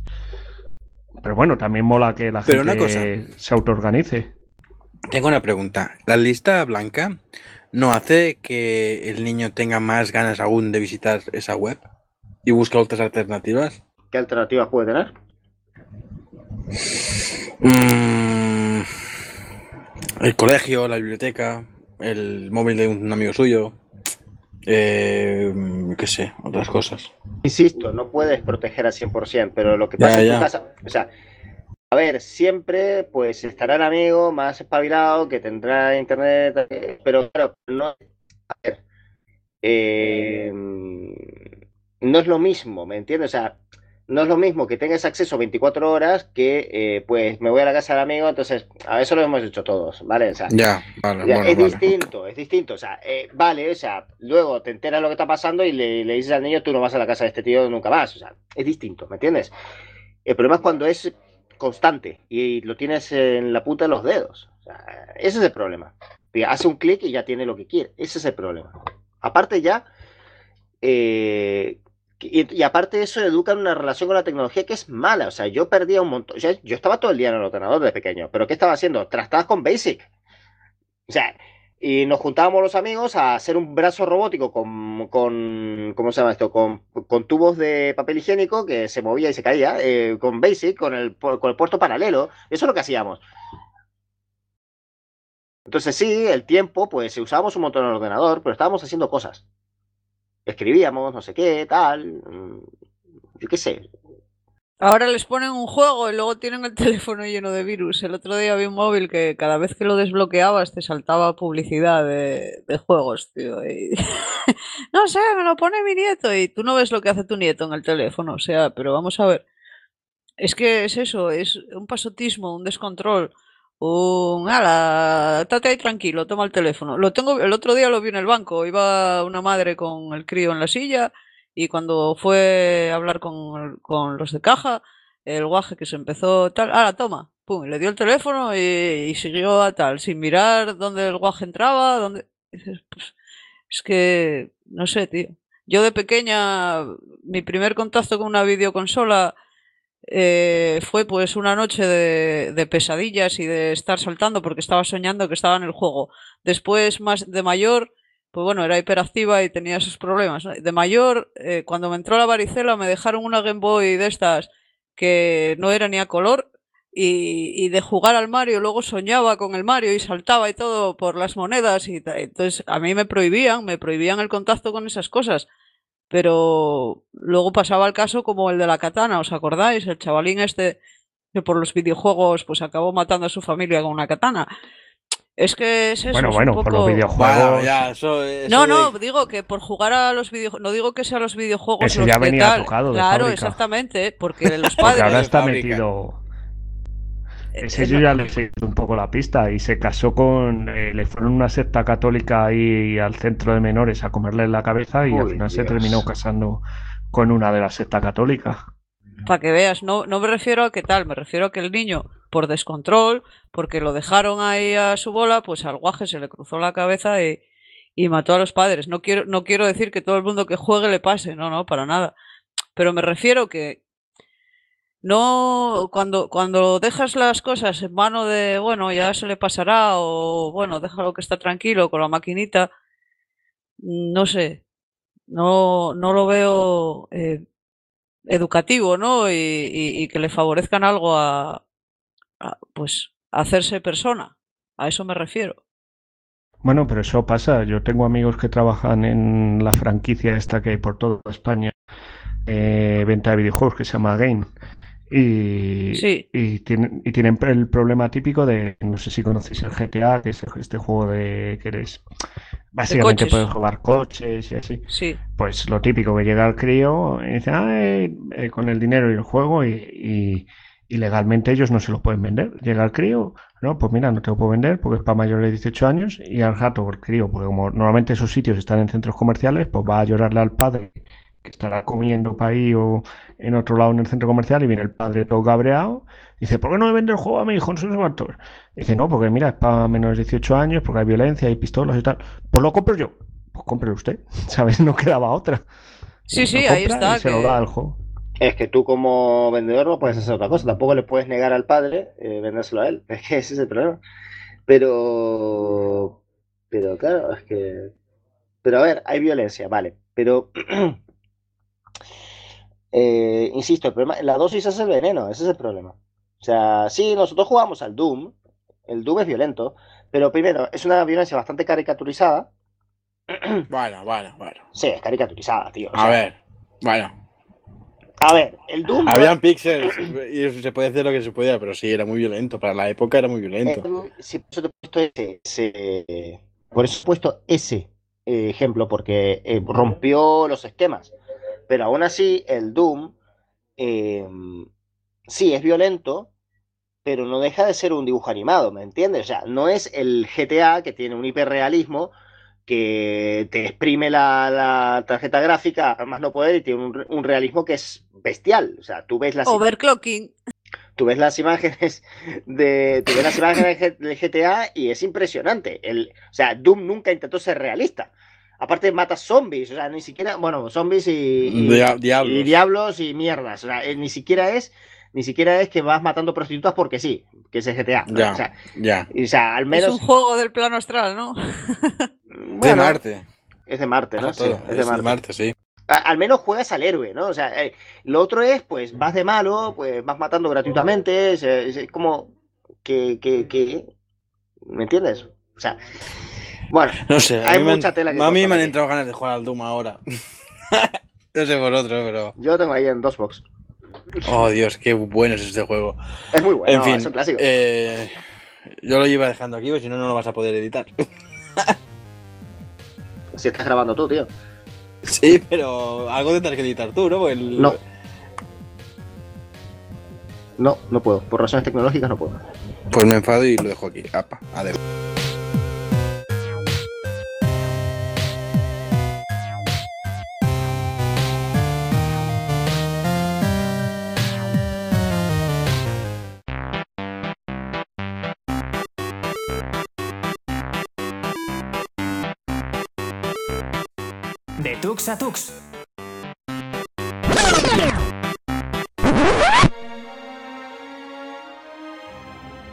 Buenas tardes, buenas noches, buenos días, queridos oyentes de Big Flash y Beats.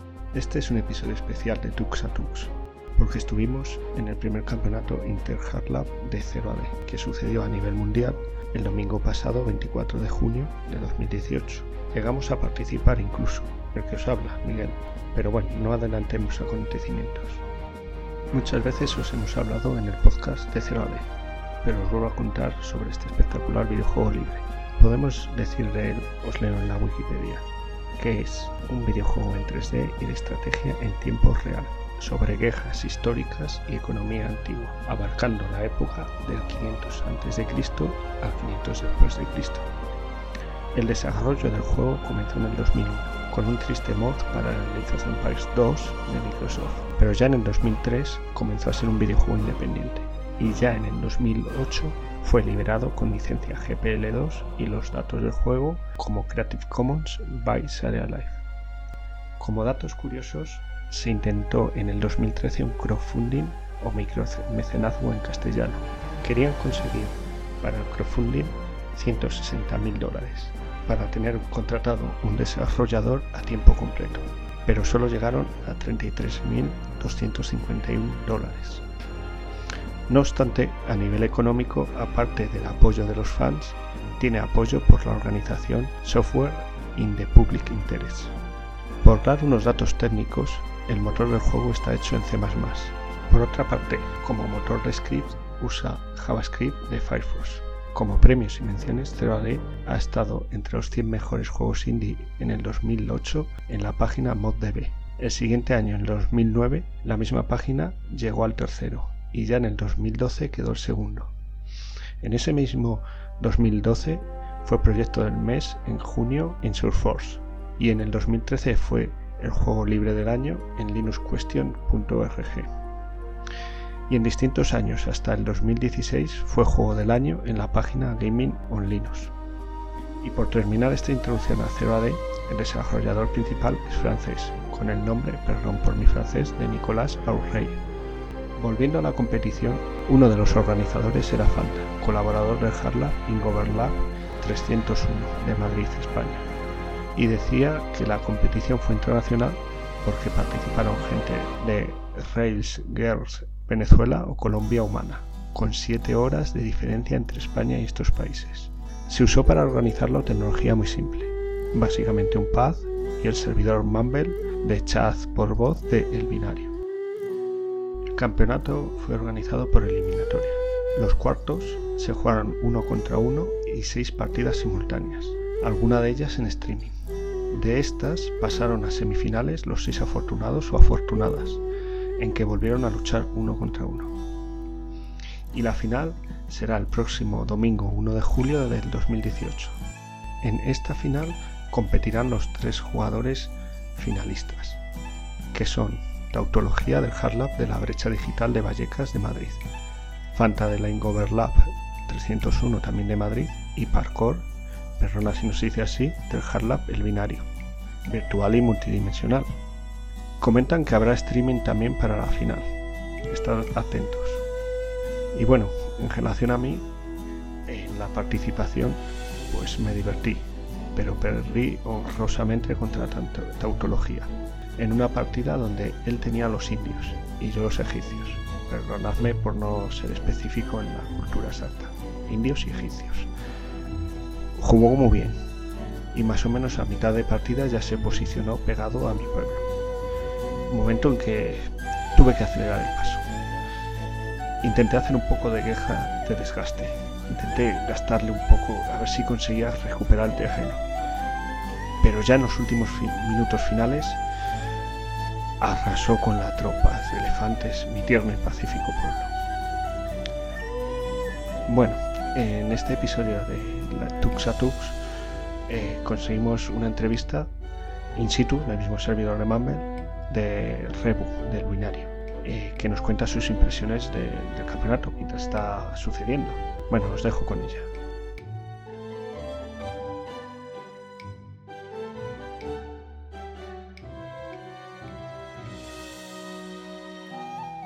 Vale, y entonces, ¿qué, qué vamos? Pues no sé, cuéntame tus experiencias de la partida, lo que has visto y del juego. Vale, yo. Yo ya me conoces, me enrollo. Eh, he entrado porque eh, estuve en el momento en el que se decidió, no me acuerdo de qué estábamos hablando, y se decidió montar la partida, y entonces he seguido apasionada cómo se ha ido estructurando todo, ¿vale? Y entonces he entrado, pero tengo que reconocer que me ha sorprendido mogollón lo bien montado que estaba, la posibilidad de que podamos ver eh, la partida eh, fue retransmitiendo, que me pareció muy divertido. Eh, y mientras tanto, escuchándonos en el Mumble, eh, todas las que estábamos eh, eh, liadas en esto, unos preguntando cómo conseguir hacer guerreros, otros debatiendo sobre eh, si era más rentable elegir recolectores que soldados. eh, me ha parecido una cosa súper chula, pero sobre todo súper montada. De estas cosas que me hacen mm, reiterar que el software libre es eh, igual de bonito, de competitivo y de todo que el software privativo. La verdad es que salgo emocionada de ver la partida. ¿Y tú juegas o no juegas partida? Tengo que confesar que este es el programa de foto que jamás he entendido de los videojuegos. Bueno, bueno, pues muy interesante tu aportación.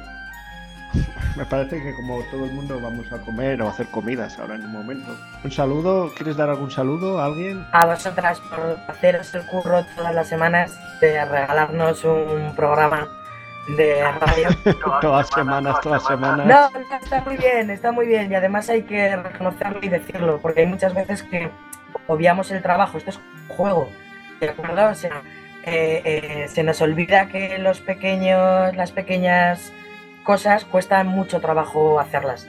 Entonces, me pasa como con con ay, las granadinas, eh, autodefensa informática.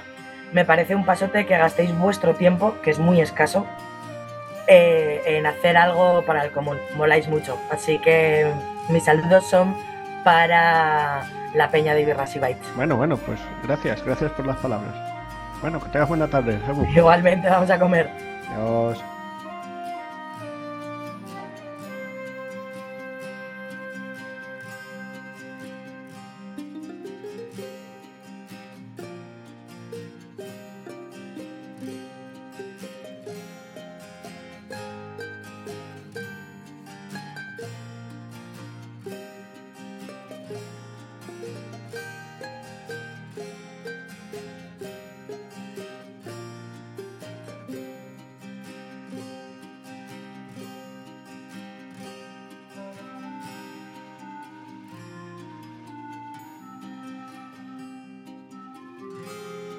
Link.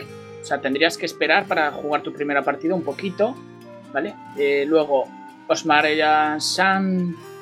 Mayans, bueno, de Girl Venezuela también contra MD. También tendrías que esperar un poquito, ¿vale? King de Mastodon contra Ada Video de Ingoverlab 301. Los dos creo que estáis por aquí, ¿vale? Ahora, esa sería una posible, que ya puede empezar.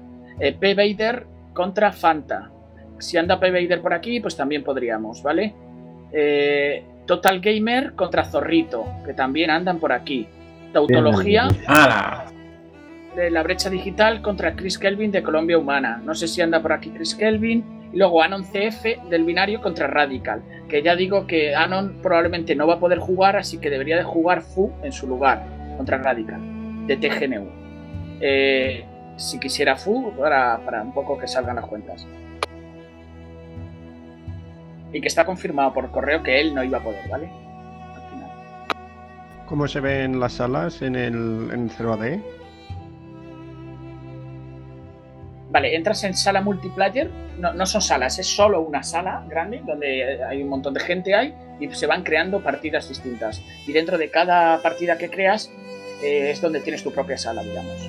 Entonces, eh, habría que entrar en... va- vamos a, a ver quién puede dar comienzo, quién quiere empezar. Y el mapa era elegir uno de dos, aunque juguemos. ¿Qué tamaño? Es que eso no me acuerdo. Vale, os lo voy De dos, comentando. De dos, de dos, do- dos players. Y por defecto todo. O sea, no, no hay que poner límite. Si es posible, hombre, podemos poner límite de 150 personas, que han comentado antes que era muy bueno ese límite. Pero ahora lo vemos conforme crear una sala o una partida. Entonces, eh, ¿qué tal si empieza King y a Davidio? ¿Y podemos entrar a ver la partida, el gesto? La- la- no, el que entra es, es Fu va a entrar y la va a emitir en, en Twitch. Ahora no está la URL, ¿vale? Está aquí, está en el pack todo. Vale. ¿Y qué va a ser? ¿Una partida po- a la, eh, va a ser varias partidas a la vez o una cada, en cada momento? Eh, podemos hacerlas en paralelo, la idea es que todas estas fueran en paralelo, pero como veo que pues que no lo tenemos ensayado, que que es un juego libre, ¿no? Entonces, pues, pues vamos un poco primero que empiece Adam Video contra King y ya que vaya también Fanta y Vader. eh, o sea, creo que hay como tres o cuatro que empezar ya. O sea, podríamos empezar ya, pero bueno, vamos a poner una de prueba, ¿no? La de King y Ada, y así nos da tiempo un poco a ir preparando las otras mientras ellos van jugando. ¿Quién ha puesto que es de fucking? En el-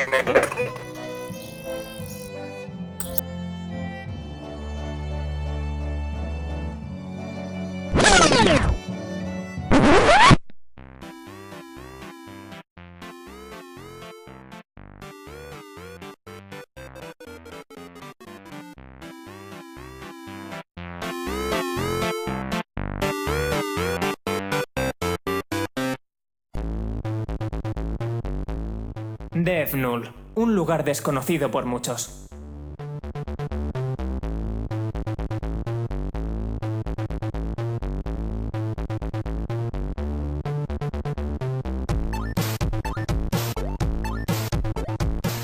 Bueno, eh, ¿en qué sección estamos? Todas y en ninguna. Estamos en Death Null Bloated. Eh... Vale, por mail. Vale, Sí, entonces Estamos, estamos en esa. vamos a darle el honor a Rubén de que empiece él el Death Null eh, con alguna mierda que odie, que seguramente Primero- tendrá 45, así que... Primero vamos a presentarlo, ¿no? Igual. Nah. Que hable. O que hable todo el rato él y que. Ah, no sabemos quién es. No, bueno, nos acompaña el quinto Beatle. Ya está, es Rubén. Hemos hablado muchas veces de él. Y ya está. Y eso, hola Rubén, ¿qué tal? ¿Todo bien? Todo bien. Probando aquí la mierda esta del QT. ¿Cute bien? Puedes contarlo de audiencia, ¿cómo has instalado Bumble? Básicamente cogí el mismo CH root en el que tengo el Telegram Desktop. Porque no sabía dónde meterlo. Que se llama Bloated, básicamente. Y ahí está. 15 minutos para descargar la maldita librería. Eh, y ese es Rubén, que detesta manchar su Void Linux. Es el único usuario de Void Linux en el mundo, porque el creador desapareció. Y, y es una persona con una filosofía muy marcada sobre qué es lo que puede entrar en un sistema y qué es lo que no. En realidad, hecho- en realidad Rubén es, es el creador de Void Null. Lo que pasa es se ha montado la historieta de que ha para, para huir. Está en un paraíso fiscal. Bueno, no, esta sección, no sé si lo sabes, es la sección en la que despotricamos sobre cosas. Y seguramente tú, como buen Sacles, eh, seguro que tienes muchas cosas para despotricar. Bueno, ir empezando vosotros que tengo que pensar en... Vale, pues empiezo yo. Uy, empezamos con los trenes. No, no, no tengo nada de trenes. El otro día soñé, eh, lo puse en, en, en, en Genio Social. El otro día soñé que me compraba un Mac. tal cual, me compraba un Mac, llegaba a mis manos y decía: El destino nos ha juntado al fin. Y me desperté, era- creo que era, era un lunes o así.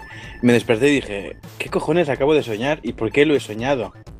Entonces fui corriendo a, a un, a un pingüino que tengo aquí, le di un beso y dije: jamás pasará eso. Y me fui a trabajar. Eh, fue muy raro, no sé por qué soñé Cariño, eso. nadie nos separará. Claro, claro, ese es el rollo de ese, pero claro, no sé por qué soñé. Pues, ese- o sea, esa noche ni, ni miré nada de, de Mac ni nada, no sé, no sé. Fue, no sé si el subconsciente quizás, no lo sé. No se te oye, Yes. Has perdido Yes. Yes, no se te oye. System B. Yes. Yes. No, no reinicies, por Dios. No, dos ficheros no. Son Sal y vuelve a entrar. Sal- Hola, ¿me escucháis? Ahora sí, ahora, Ahora sí. sí. Ha vuelto Jess, se, por me, fin. se me había desenchufado el micro. ¿Qué me había Que, que digo que, que si estabas calvo en el sueño.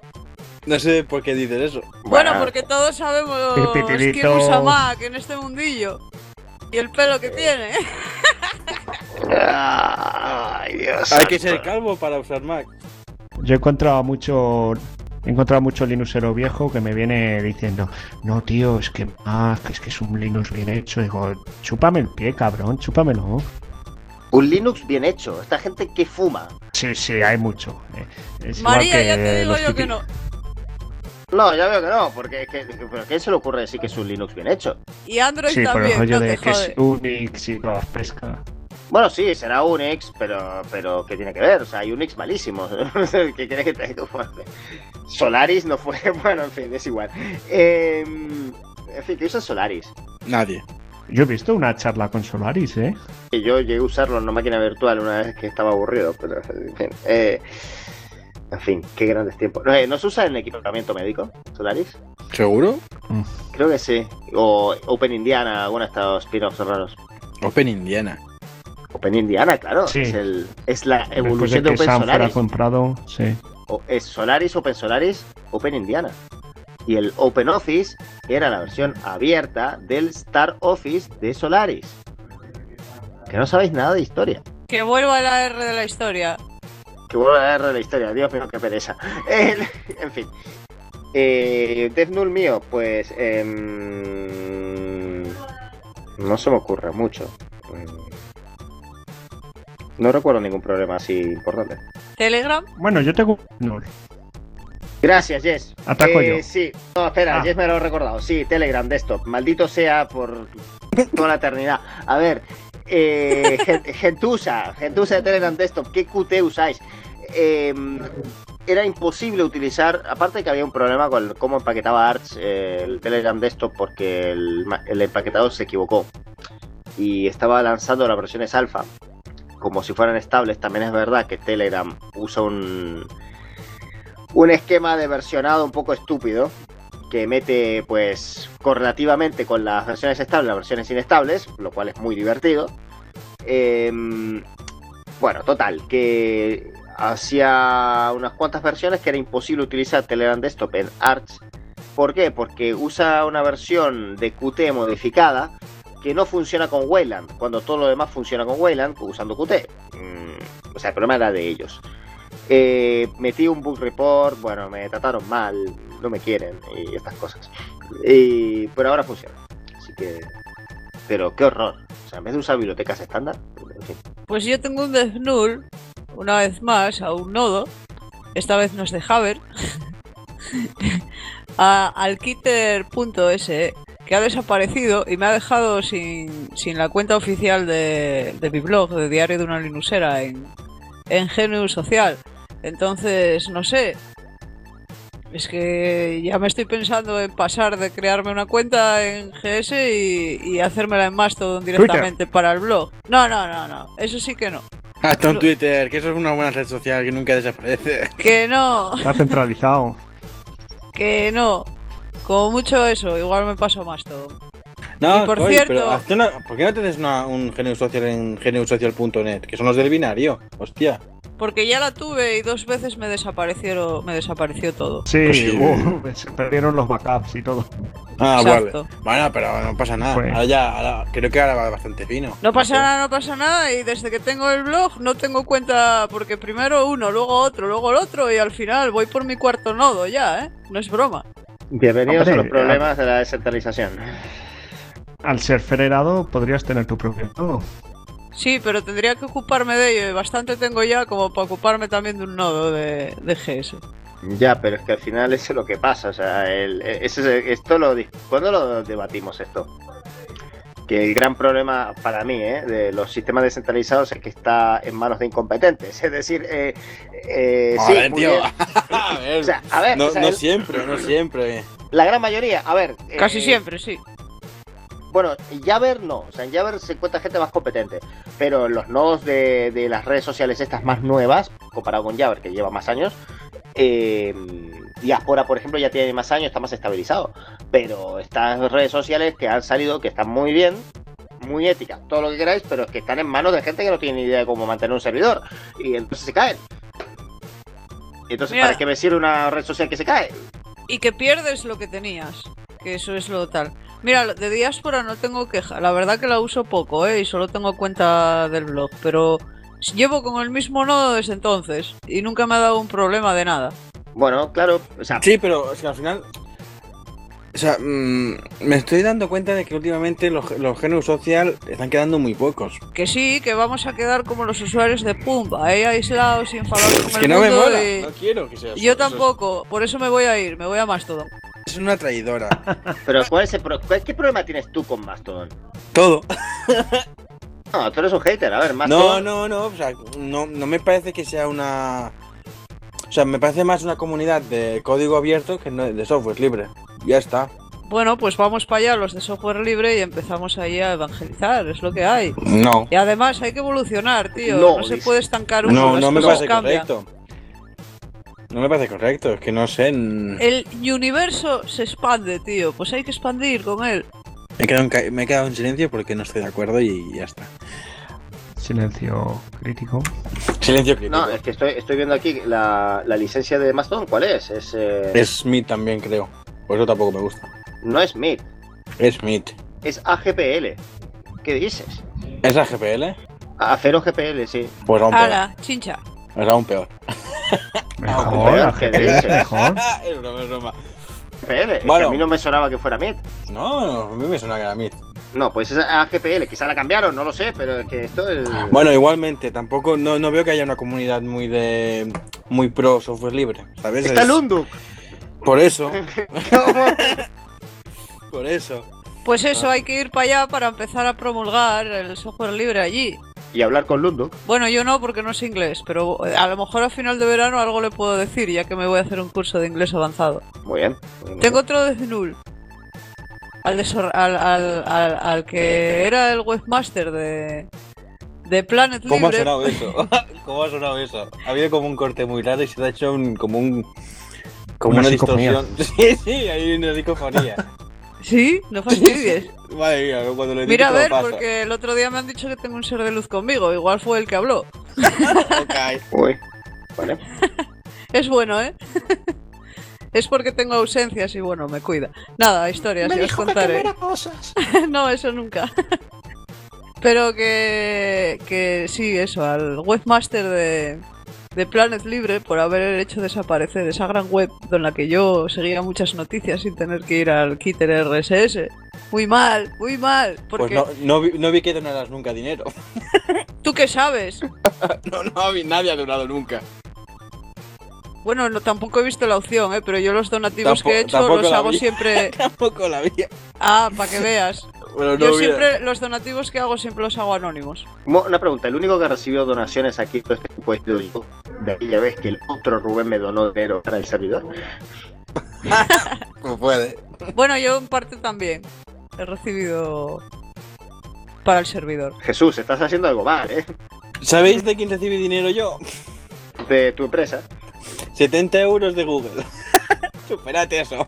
Eh, yo 200 euros de Google también. Sí, de publicidad. Hostia, Claro, sí, es que lo ver. dejé a medias eso. No lo usé. No os da vergüenza prostituir así vuestros blogs. No los usé. No. Los, Muy mal. Los quemé. No, robarle serio. dinero a. No, no, Jess, yo los quemé. Y es en serio, los quemé. Son estos cupones que te dan con. ¿Sabes? Eran unos cupones impresos, pero no sé, dónde, no sé de dónde los saco. No sé de dónde fue. Y Lo mío era de publicidad, ¿eh? lo mío era publicidad de AdWords, claro. Ah. eh, y, y eran unos cupones que había que meter el código en la cuenta de Google para que te los transformaran en dinero, los quemé. Les prendí fuego, Pero es que entonces así no le sacaste nada. claro. Yo nada, yo no voy a prostituirme, porque como has dicho tú. Él sí. Yo no me prostituí. Y si te prostituyes tampoco es tan mal, pero. Yo. no, mejor. no quiero- no- no quiero- hombre, creo que. No, pero esos, esos 70 euros me sirvieron para pagarme el hosting y seguir manteniendo el resto de webs que tenía. Si no, no podía pagarme el hosting. Haber, a- haber puesto crowdfunding y ya verás cómo salía para adelante. No sé yo. O me vaya que sí. Pides No me cre- vaya que pide sí. un crédito. Y me da mucha pena también que haya desaparecido ubuntues.org porque llevaba creo que 14 años funcionando, de hecho creo que fue de los primeros sitios que visité cuando empecé todo esto, no andaba mucho últimamente por allí, pero sí en clase, porque como en clase pues había restricciones de las, poqui- de las pocas páginas que se podían visitar sin Tor, era esta. Entonces, pues me da pena, me da pena ver cómo desaparece pues lo que estaba siempre, ¿no? Y bueno, pues a todas estas posiblemente mi blog este año desaparezca, o sea que a ver Porque qué va a ser vamos esto. hacer- te vamos a hacer un Null a ti. Es que lo tengo muy abandonado y tampoco tengo mucha pasta. Pero eso ya podemos hablarlo luego. no, pero. A ver, yo he cerrado Planet Libre por eso, es que no tengo tiempo. No tengo tiempo para mantenerlo y hacer, y hacer todo lo que hay que hacer. Yo te Sí. hubiera ayudado. Sí, ya, Yes, pero es que la ayuda no tampoco hubiera ayudado de mucho. Porque es, es un, porque el tiempo de que tengo que dedicar a enseñarte cómo hay que hacer las cosas en Planet Libre es un tiempo que tampoco tengo. Bueno, pero sería echar el esfuerzo de a lo mejor dormir dos horas menos al día y en cuatro o cinco días me hubieras enseñado y ya está. yes, te voy a responder así. Muy mal. Lo a siento. veces hay que hacer pequeños sacrificios. No, pero hay, hay dos personas que se han, se han interesado por el proyecto y tengo que acabar con, de hablar con ellos porque o sea, el proyecto lo he cerrado yo, pero si alguien quiere la, la lista de blogs y, y- o cómo funcionaba todo y cómo lo hacía o una copia entera del blog, no tengo ningún problema de dársela. Yo no soy una de esas dos personas. No, el dominio lo vendo, eso sí. Porque aquí ha habido trabajo de SEO por mi parte. Hombre, y- claro. Y, bueno, pero ya está. y- Me parece lógico. A ver si te lo compra bueno. Microsoft. no, por, No, Madre mía. que por lo pille- 50 millones. Que te lo pille, que te lo pille una tienda falsa de zapatos de montaña. Eh, tu, tu- tu- tu dominio ya está libre, ¿eh? Ah, qué bien. No lo sabía. Yo ni lo vendí, simplemente lo cedí y punto. Pero bueno, no sé eso. Bueno, me da pena, me da pena que las cosas desaparezcan. Ya, pero Ya- ¿qué es ya mejor? nacerán ¿Que de nuevas. o que estén agonizando. Como Meneame o Baja Punto. Es que ya estaba agonizando Planet Libre. O sea, llevaba desde marzo que no añadía ningún blog. Desde marzo que no podía añadir blogs. Lo que tenías que haber hecho es limpieza para que blogs de calidad se apuntaran. Porque Sí, yo si tuviera un blog y digo, mira, yo para estar al lado de esta gente, no, me voy. Limpieza, limpieza hice. Limpieza hice y quité como 20 blogs. Porque también, ah, también hay un problema en, en la comunidad de, de blogs de software libre de GNU Social. Hay GNU Linux. Vamos a está- entrar por aquí. ¡Uh! Ha ganado Rusia. Eh, Ajá. Ha ganado Eh, Rusia. Eh, espera sí, un momento. penaltis. Esto- 3 a 4. Sí, y esto se va a escuchar siete días más tarde. Cuando a saber lo que pasa en la Copa Mundial de Fútbol, dice, muy bien. Es que estaban, estaban Borrar en esta prórroga, parte. estaban en prórroga y quería hacer un Death Null de- del puñetero mundial, que estoy hasta los huevos de la gente gritando y demás. Ah, ¿Y coño? te voy a acompañar en eso, mira. Entonces, eh, octavos de final, penaltis, 4, eh, 4 a 5, gana Rusia. Ajá, muy bien. Metió mi Yo-. Yo creo que Putin estaba jugando, en, ese era portero. de hecho, seguro. Y Pavel Durov, Molaría. Pichichi. Pichichi. eh, que estaba, sí, No estaba sé. diciendo esto, que los blogs de, del mundillo, pues... eh, hay gente, y yo- y esto yo lo he visto con Planet Libre, hay mucha gente que dice, oh, voy a montarme un blog, y hace cinco entradas y lo, y lo deja. Vale, pero esas cinco entradas han quedado en Planet Libre y luego pues el blog ha muerto y está allí medio muerto, o sea, está muerto o hay algún blog agonizando, que las últimas entradas es eh, dejo el blog y la siguiente entrada es vuelvo a hacer el blog Y la siguiente entrada es oye que me lo he pensado, que no, no ¿sabes? Y es ese Oye, que me cambio de nombre. y es ese tipo, ¿sabes? O, Oye, que sí, o gente, o sí. gente que cambia de nombre Mucha y no avisa. Y es una locura, entonces es un plan. ¿Y bueno, qué pasaba yo con- tampoco. Jesús, ¿y qué pasa con esta buena gente que nunca cumplió con tus eh, requisitos para el RSS. Cuando, cuando hice los requisitos, yo ya hice limpieza y ahí hubo algunos blogs que me los cepillé, tal cual, me los cepillé sin decir ni mu. Porque El, era eso. el único que las cumpliera yo.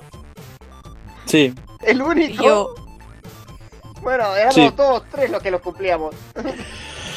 y claro, había también, había, no sé si os fijasteis en los últimos artículos de los cuatro últimos meses, había artículos en inglés, artículos de, de Windows, eh, era una locura, o sea, no, no había filtro ni limpieza allí, entonces, no sé.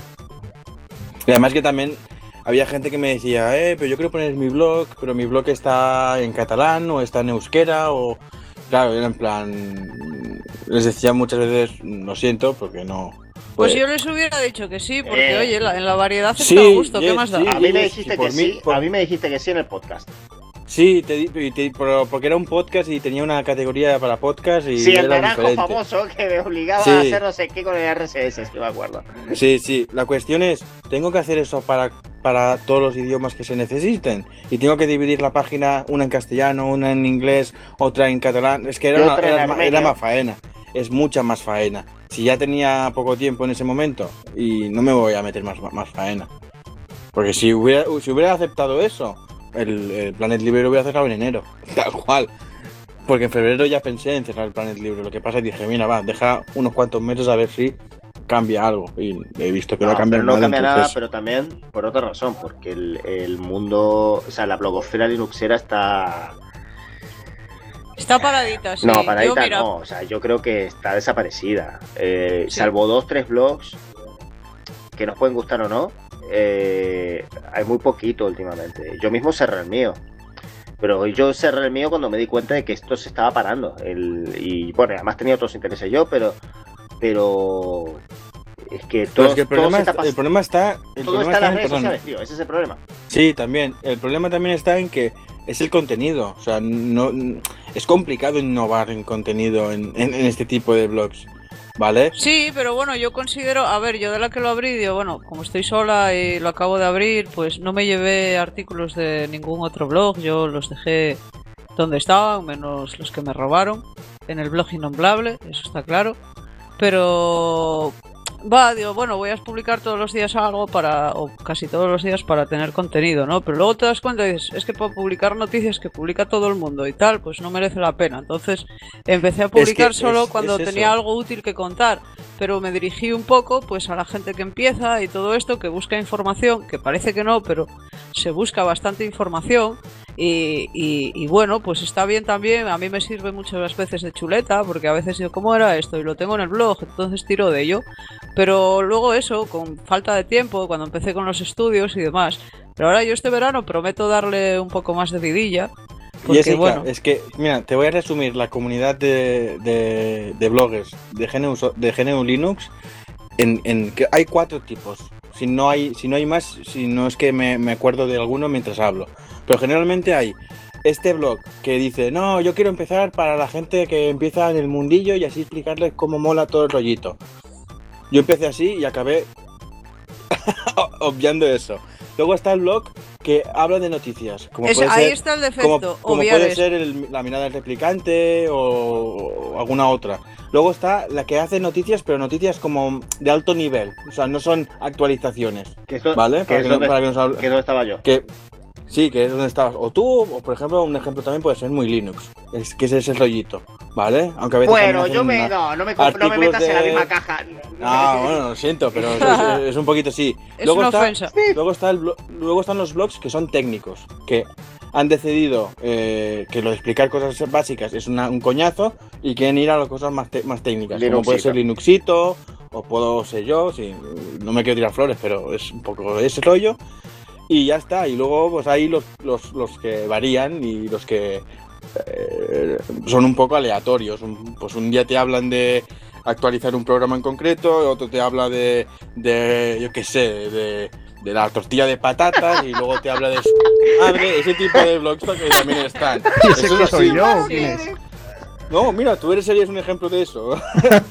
que habla de videojuegos, luego te habla de tomates y luego sus muertos, o sea, es como todo ese rollito. y- Ya, pero, No, pero yo lo tengo estamos pensando en otra persona.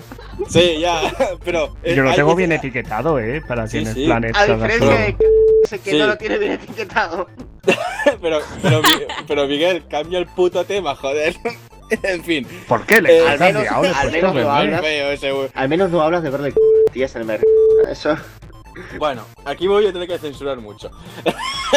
ah, Nada, todo para adelante. todo para adelante, no, pero la cuestión es Pero esa, si los tiene eh, bloqueados. la- A ver, da igual. Mira, pero exactamente. hay oyentes que luego escuchan y se lo dicen. Bueno, se lo hay- digan. Bueno, da igual. que. Un saludo Entonces- a esos. entonces- Mira, ¿sabes el problema? Es ese, que según vamos eh, tomando conocimientos, pues ya consideramos que, que lo que sabíamos en un principio, va, es una mierda, ¿cómo vamos a publicar esto? Obviamente yo eh, muchas cosas que sé no las publico porque sé que para un usuario normal o para un usuario que empieza no le va a servir de nada, o sea, le voy a estar hablando en chino. Entonces, procuro eso, buscar siempre temas sencillos o, o, pues eh, como el último que hice de Telegram, un poco explicativo para explicar cómo estaba la situación.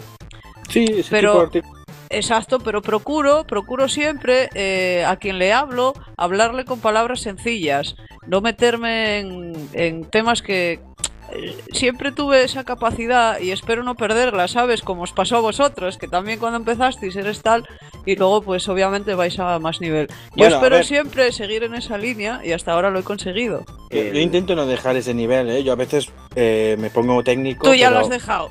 No, Ya yo- estás en yo- otro yo nivel, No, pero yo muchas veces me pongo técnico, pero también hago explicaciones de algunas cosas que veo que puedan eh, no entender todas las personas, ¿vale? Como dice eh, Rebu cuando nos ponemos a hablar en, Kling- en Klingon, ¿no?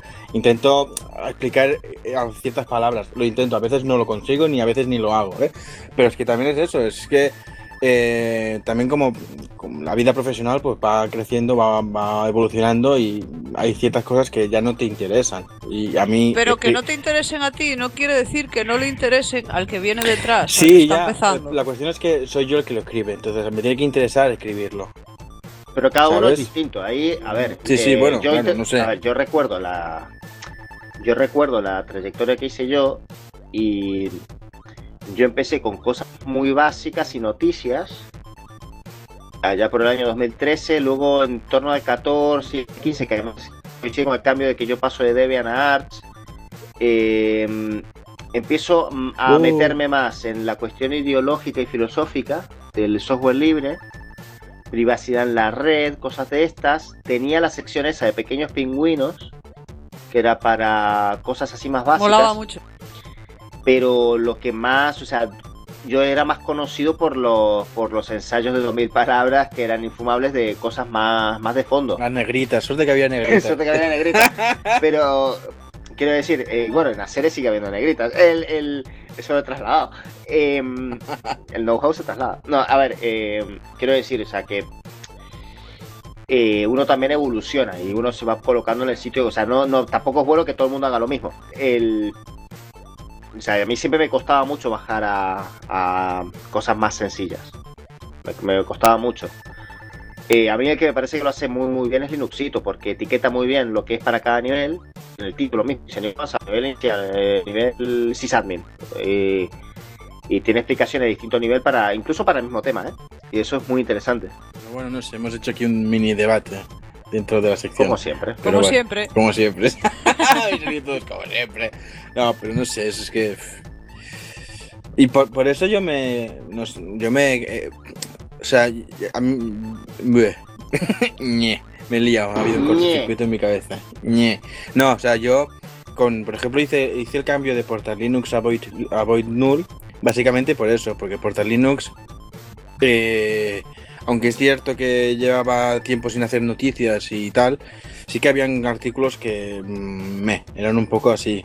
Entonces aproveché la- el cambio de imagen, por así decirlo, pues, fue un cambio de imagen también, para hacer artículos más técnicos, para coger artículos que tenía anteriormente en Portal Linux y hacerlos más técnicos y mejor explicados y dejarme solo un tema muy concreto que es viene a ser eh, cosas temas de sysadmin y también añadir algo de, programación web que aún no he hecho nada pero hay, hay ideas y hay, hay artículos pensados Y luego me he creado eh, este nuevo blog que llevo desde hace dos semanas o así, eh, que se llama entrebits.org, por cierto, que es también para hablar de otras mierdas.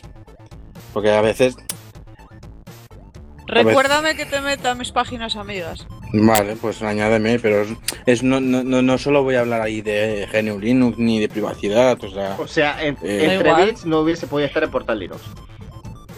¿Eh? Entre bits no podría haber estado en, en Planet Libre. No, claro, no, no podría haber estado.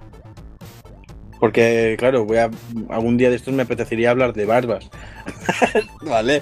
Y, y yo qué sé, algún día me gustaría también hablar de, no sé. Te- Tengo, una- por ejemplo, tengo una- un artículo pensado que, o sea, me, me- me quiero cambiar mi mesa. ¿Vale? Porque mi mesa es un poco pequeña y me he dado cuenta que necesito espacios más grandes. Pues me voy a cambiar la mesa y voy a explicar cómo voy a que, o sea, cómo voy a cómo va a cambiar mi entorno. ¿Vas a poner una mesa de estas stand-up? ¿Vas a, ¿Cómo? ¿Vas a adelgazar? Estándar. Sí, de estas de que estás abogido y la, le das al botoncito y se pone alta y trabajas de pies. No, no, esas putas mierdas no. O sea, Esa Es mola. la cosa Torvalds, ¿no? sí. No, Torvars usa una con un, con un andador Una cinta debajo. de estas. Eso es la Una hostia. ¿eh? Yo lo que le voy a añadir son LEDs. Para que brille. Sí, Pero lo vas a programar como la Por bombilla. Bluetooth, ¿no? Y por Bluetooth. Y. Hijos de puta que sois todos. Cabrones. Y bueno, no sé. y, decir, voy, a, voy, voy a hacer que también sea todo un poco más minimalista, por así decirlo. Oh, ya empezamos. Va a meterle CSS a la mesa y... No, no, no. porque- Esquina redondeada. Se le bien los bordes. No, los bordes no va a haber nada. No, pero quiero decir, voy a. Un borde de en un- 4 en- en- píxeles. Vivo... En una tabla. Qué cabrones, cómo me conocen. Vivo, vivo en un entorno un poco barroco, entonces quiero que sea más, más minimalista. Y no- sí, más barroco, o sea, está, hay muchas cosas, hay demasiadas cosas. Entonces quiero deshacerme de muchas cosas. Ya entiendo. Y es Yo, yo he, he cambiado, bueno, estoy cambiando la decoración de mi casa poco a poco. Y ya veis que con poco lo estoy dejando cookie. Como con mis pañuelos de, de mandalas y, y mis lámparas de papel, que Lámparas. mucho. ¿De, Eh, de qué era? ¿De papel? ¿De papel de...? Papel de arroz. Papel de A- arroz, eso. A, que mola la que tengo en la habitación en forma de globo con el pingüino abajo. Hombre, vaya. Y además se ve un poco rosita la luz. Pues yo le voy a meter LEDs para que sean de muchos colores. Y tu vecino te lo va a hackear por Bluetooth. Porque me voy a asegurar de que no tenga Bluetooth. Ahora todo tiene Bluetooth, No. así que no sé. Ya, ahora te- Hasta la cafetera tiene Bluetooth. Hostia, qué guay hacerse un café por Bluetooth. Mm. Qué porquería. Molaría. Qué porquería. Bueno, sí, ¿no? Pues, es como... Dentro Bluetooth, Dentro de poco será una, una cafetera con inteligencia artificial y dirás, "Ha- hazme un café y te lo lleva y todo. No, o no te lo hace. Sa- Sabrá, sabrá cuándo quieres un O no te lo hace. Hoy no, hoy o no te hay café. envenena, En fin. Seguro que Xiaomi ya tiene alguno, ¿no? seguro. Bueno, no sé. Yo Oye, por cierto, ¿sabéis que el otro día vi un móvil Asus? Hace mucho tiempo que de eso. Nunca había visto uno. Sí, sí, sí. Eh, Asus no fue la primera marca que inventó los phablets. ¿Los qué? Los phablets. los móviles grandes. Los móviles grandes. Yo Mi creo primera- que la primera vez que se hizo eso fue un Asus. Mi primera phablet fue China y en España todavía no había. Un chiste, un chiste.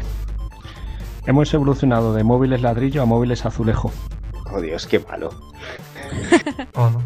Bueno, pues la próxima temporada hay alguien que no estará en Elite. no, eh... ¿Serás tú? es- ha sido más malo el mío que el suyo. Hola, ¿cómo, cómo- qué nivel que tengo?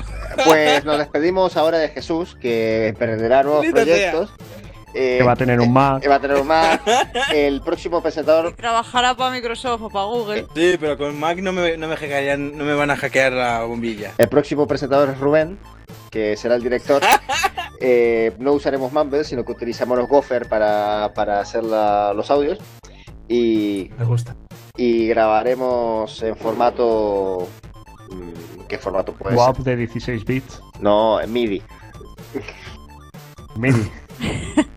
Oye, Zagur, pues eh, podemos escribir Eugenio y yo cositas interesantes en tu blog si necesitas colaboradores. ¿A que sí, Eugenio? Ah, claro que sí, porque como no. ¿En qué blog? En el tuyo, porque como no voy a En abrir. el que hablamos de todo. eh, ¿En como, el que hablo de cosas guays o en el, Yo puedo en el hablar que- de purés para niños. como yo tengo mi blog salsero. y ahí no voy a meter otras cosas. Y como tú eres una más generosa, nos vas a abrir la puerta para el tuyo, pues vamos a parasitarte el tuyo y ya está. Vale. vale, ¿por qué no? Hablemos de Illuminatis. ¡Hola! Quiere arroz con leche, ¿no? Oye, ¿tienes el, el- el librito? ¿Qué libro? ¡Ay, no! Está sin pilas. Uy. Oh. Vamos un Berkami para pilas. Ese podcast más extraño que hemos hecho en mucho tiempo. Hasta está Rubén. Sí. Creo que va a ser también el más largo, ¿eh? Que diga Bloated, Miguel. Libro usted. Chico, listo. Que diga Birras y Beats. El mejor podcast del mundo. No. Venga, di hola. Dile que diga que. di- dile. Dino.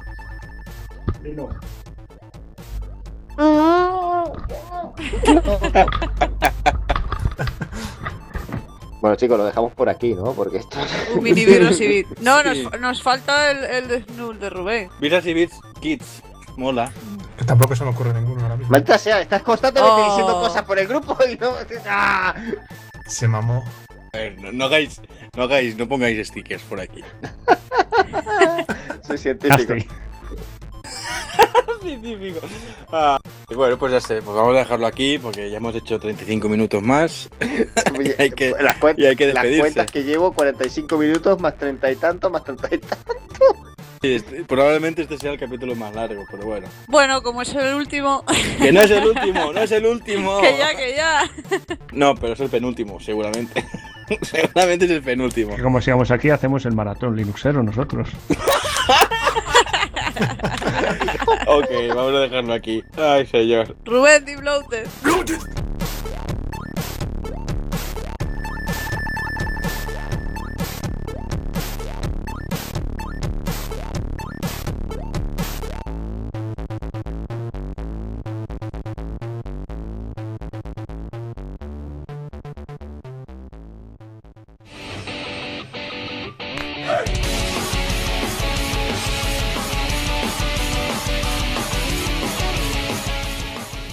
He pensado que sería buena idea hablar y luego ya presentar la despedida.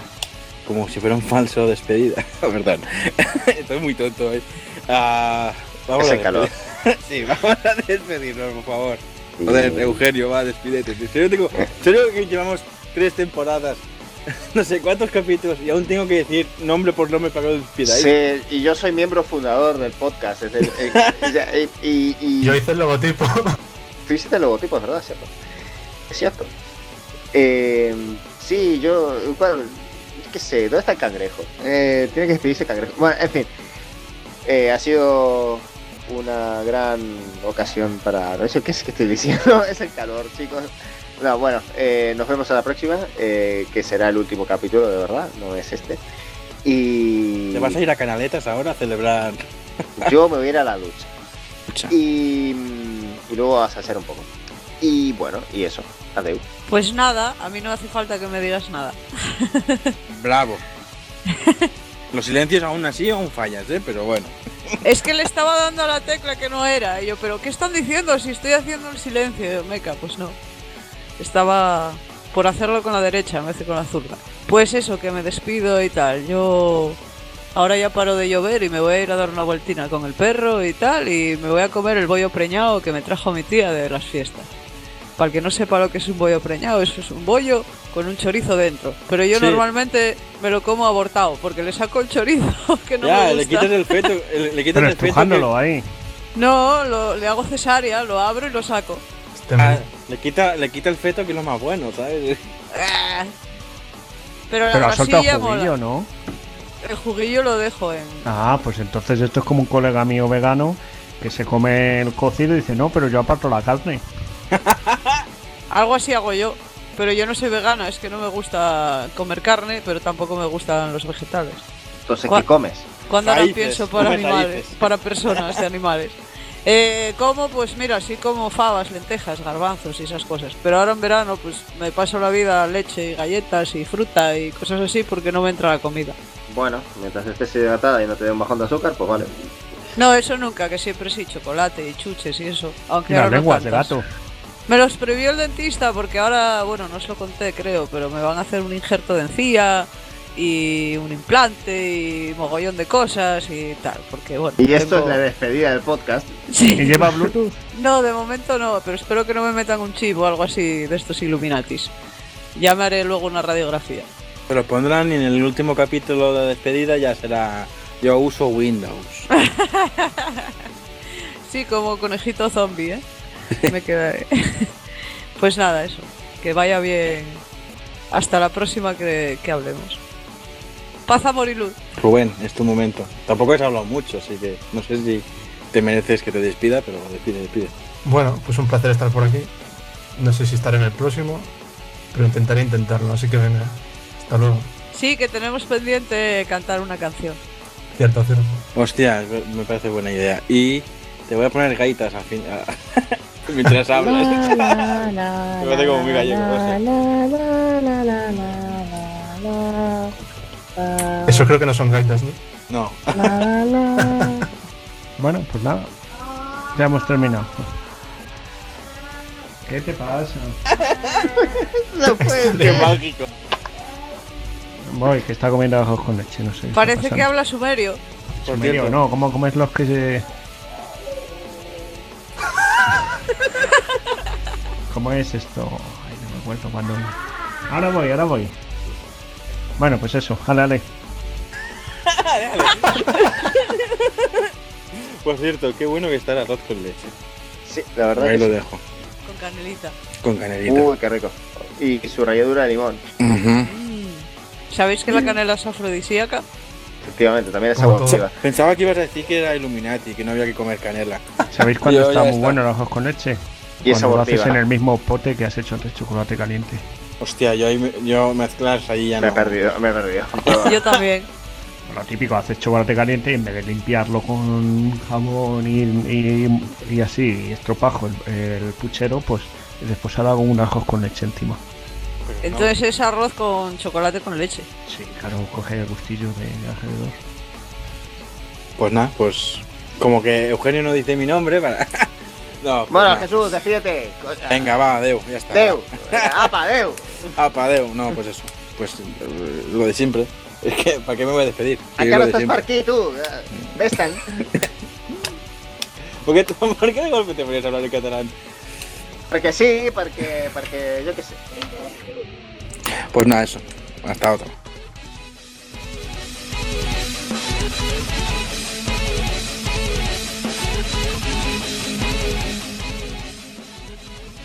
Esto ha sido Vidas y Bits, un podcast de software libre.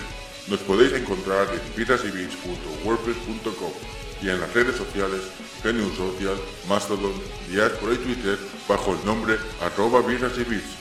Nos podéis escuchar en nuestro blog archive.org e iVoox. Vidas y Bits está bajo licencia Creative Commons, atribución no comercial, no derivativa.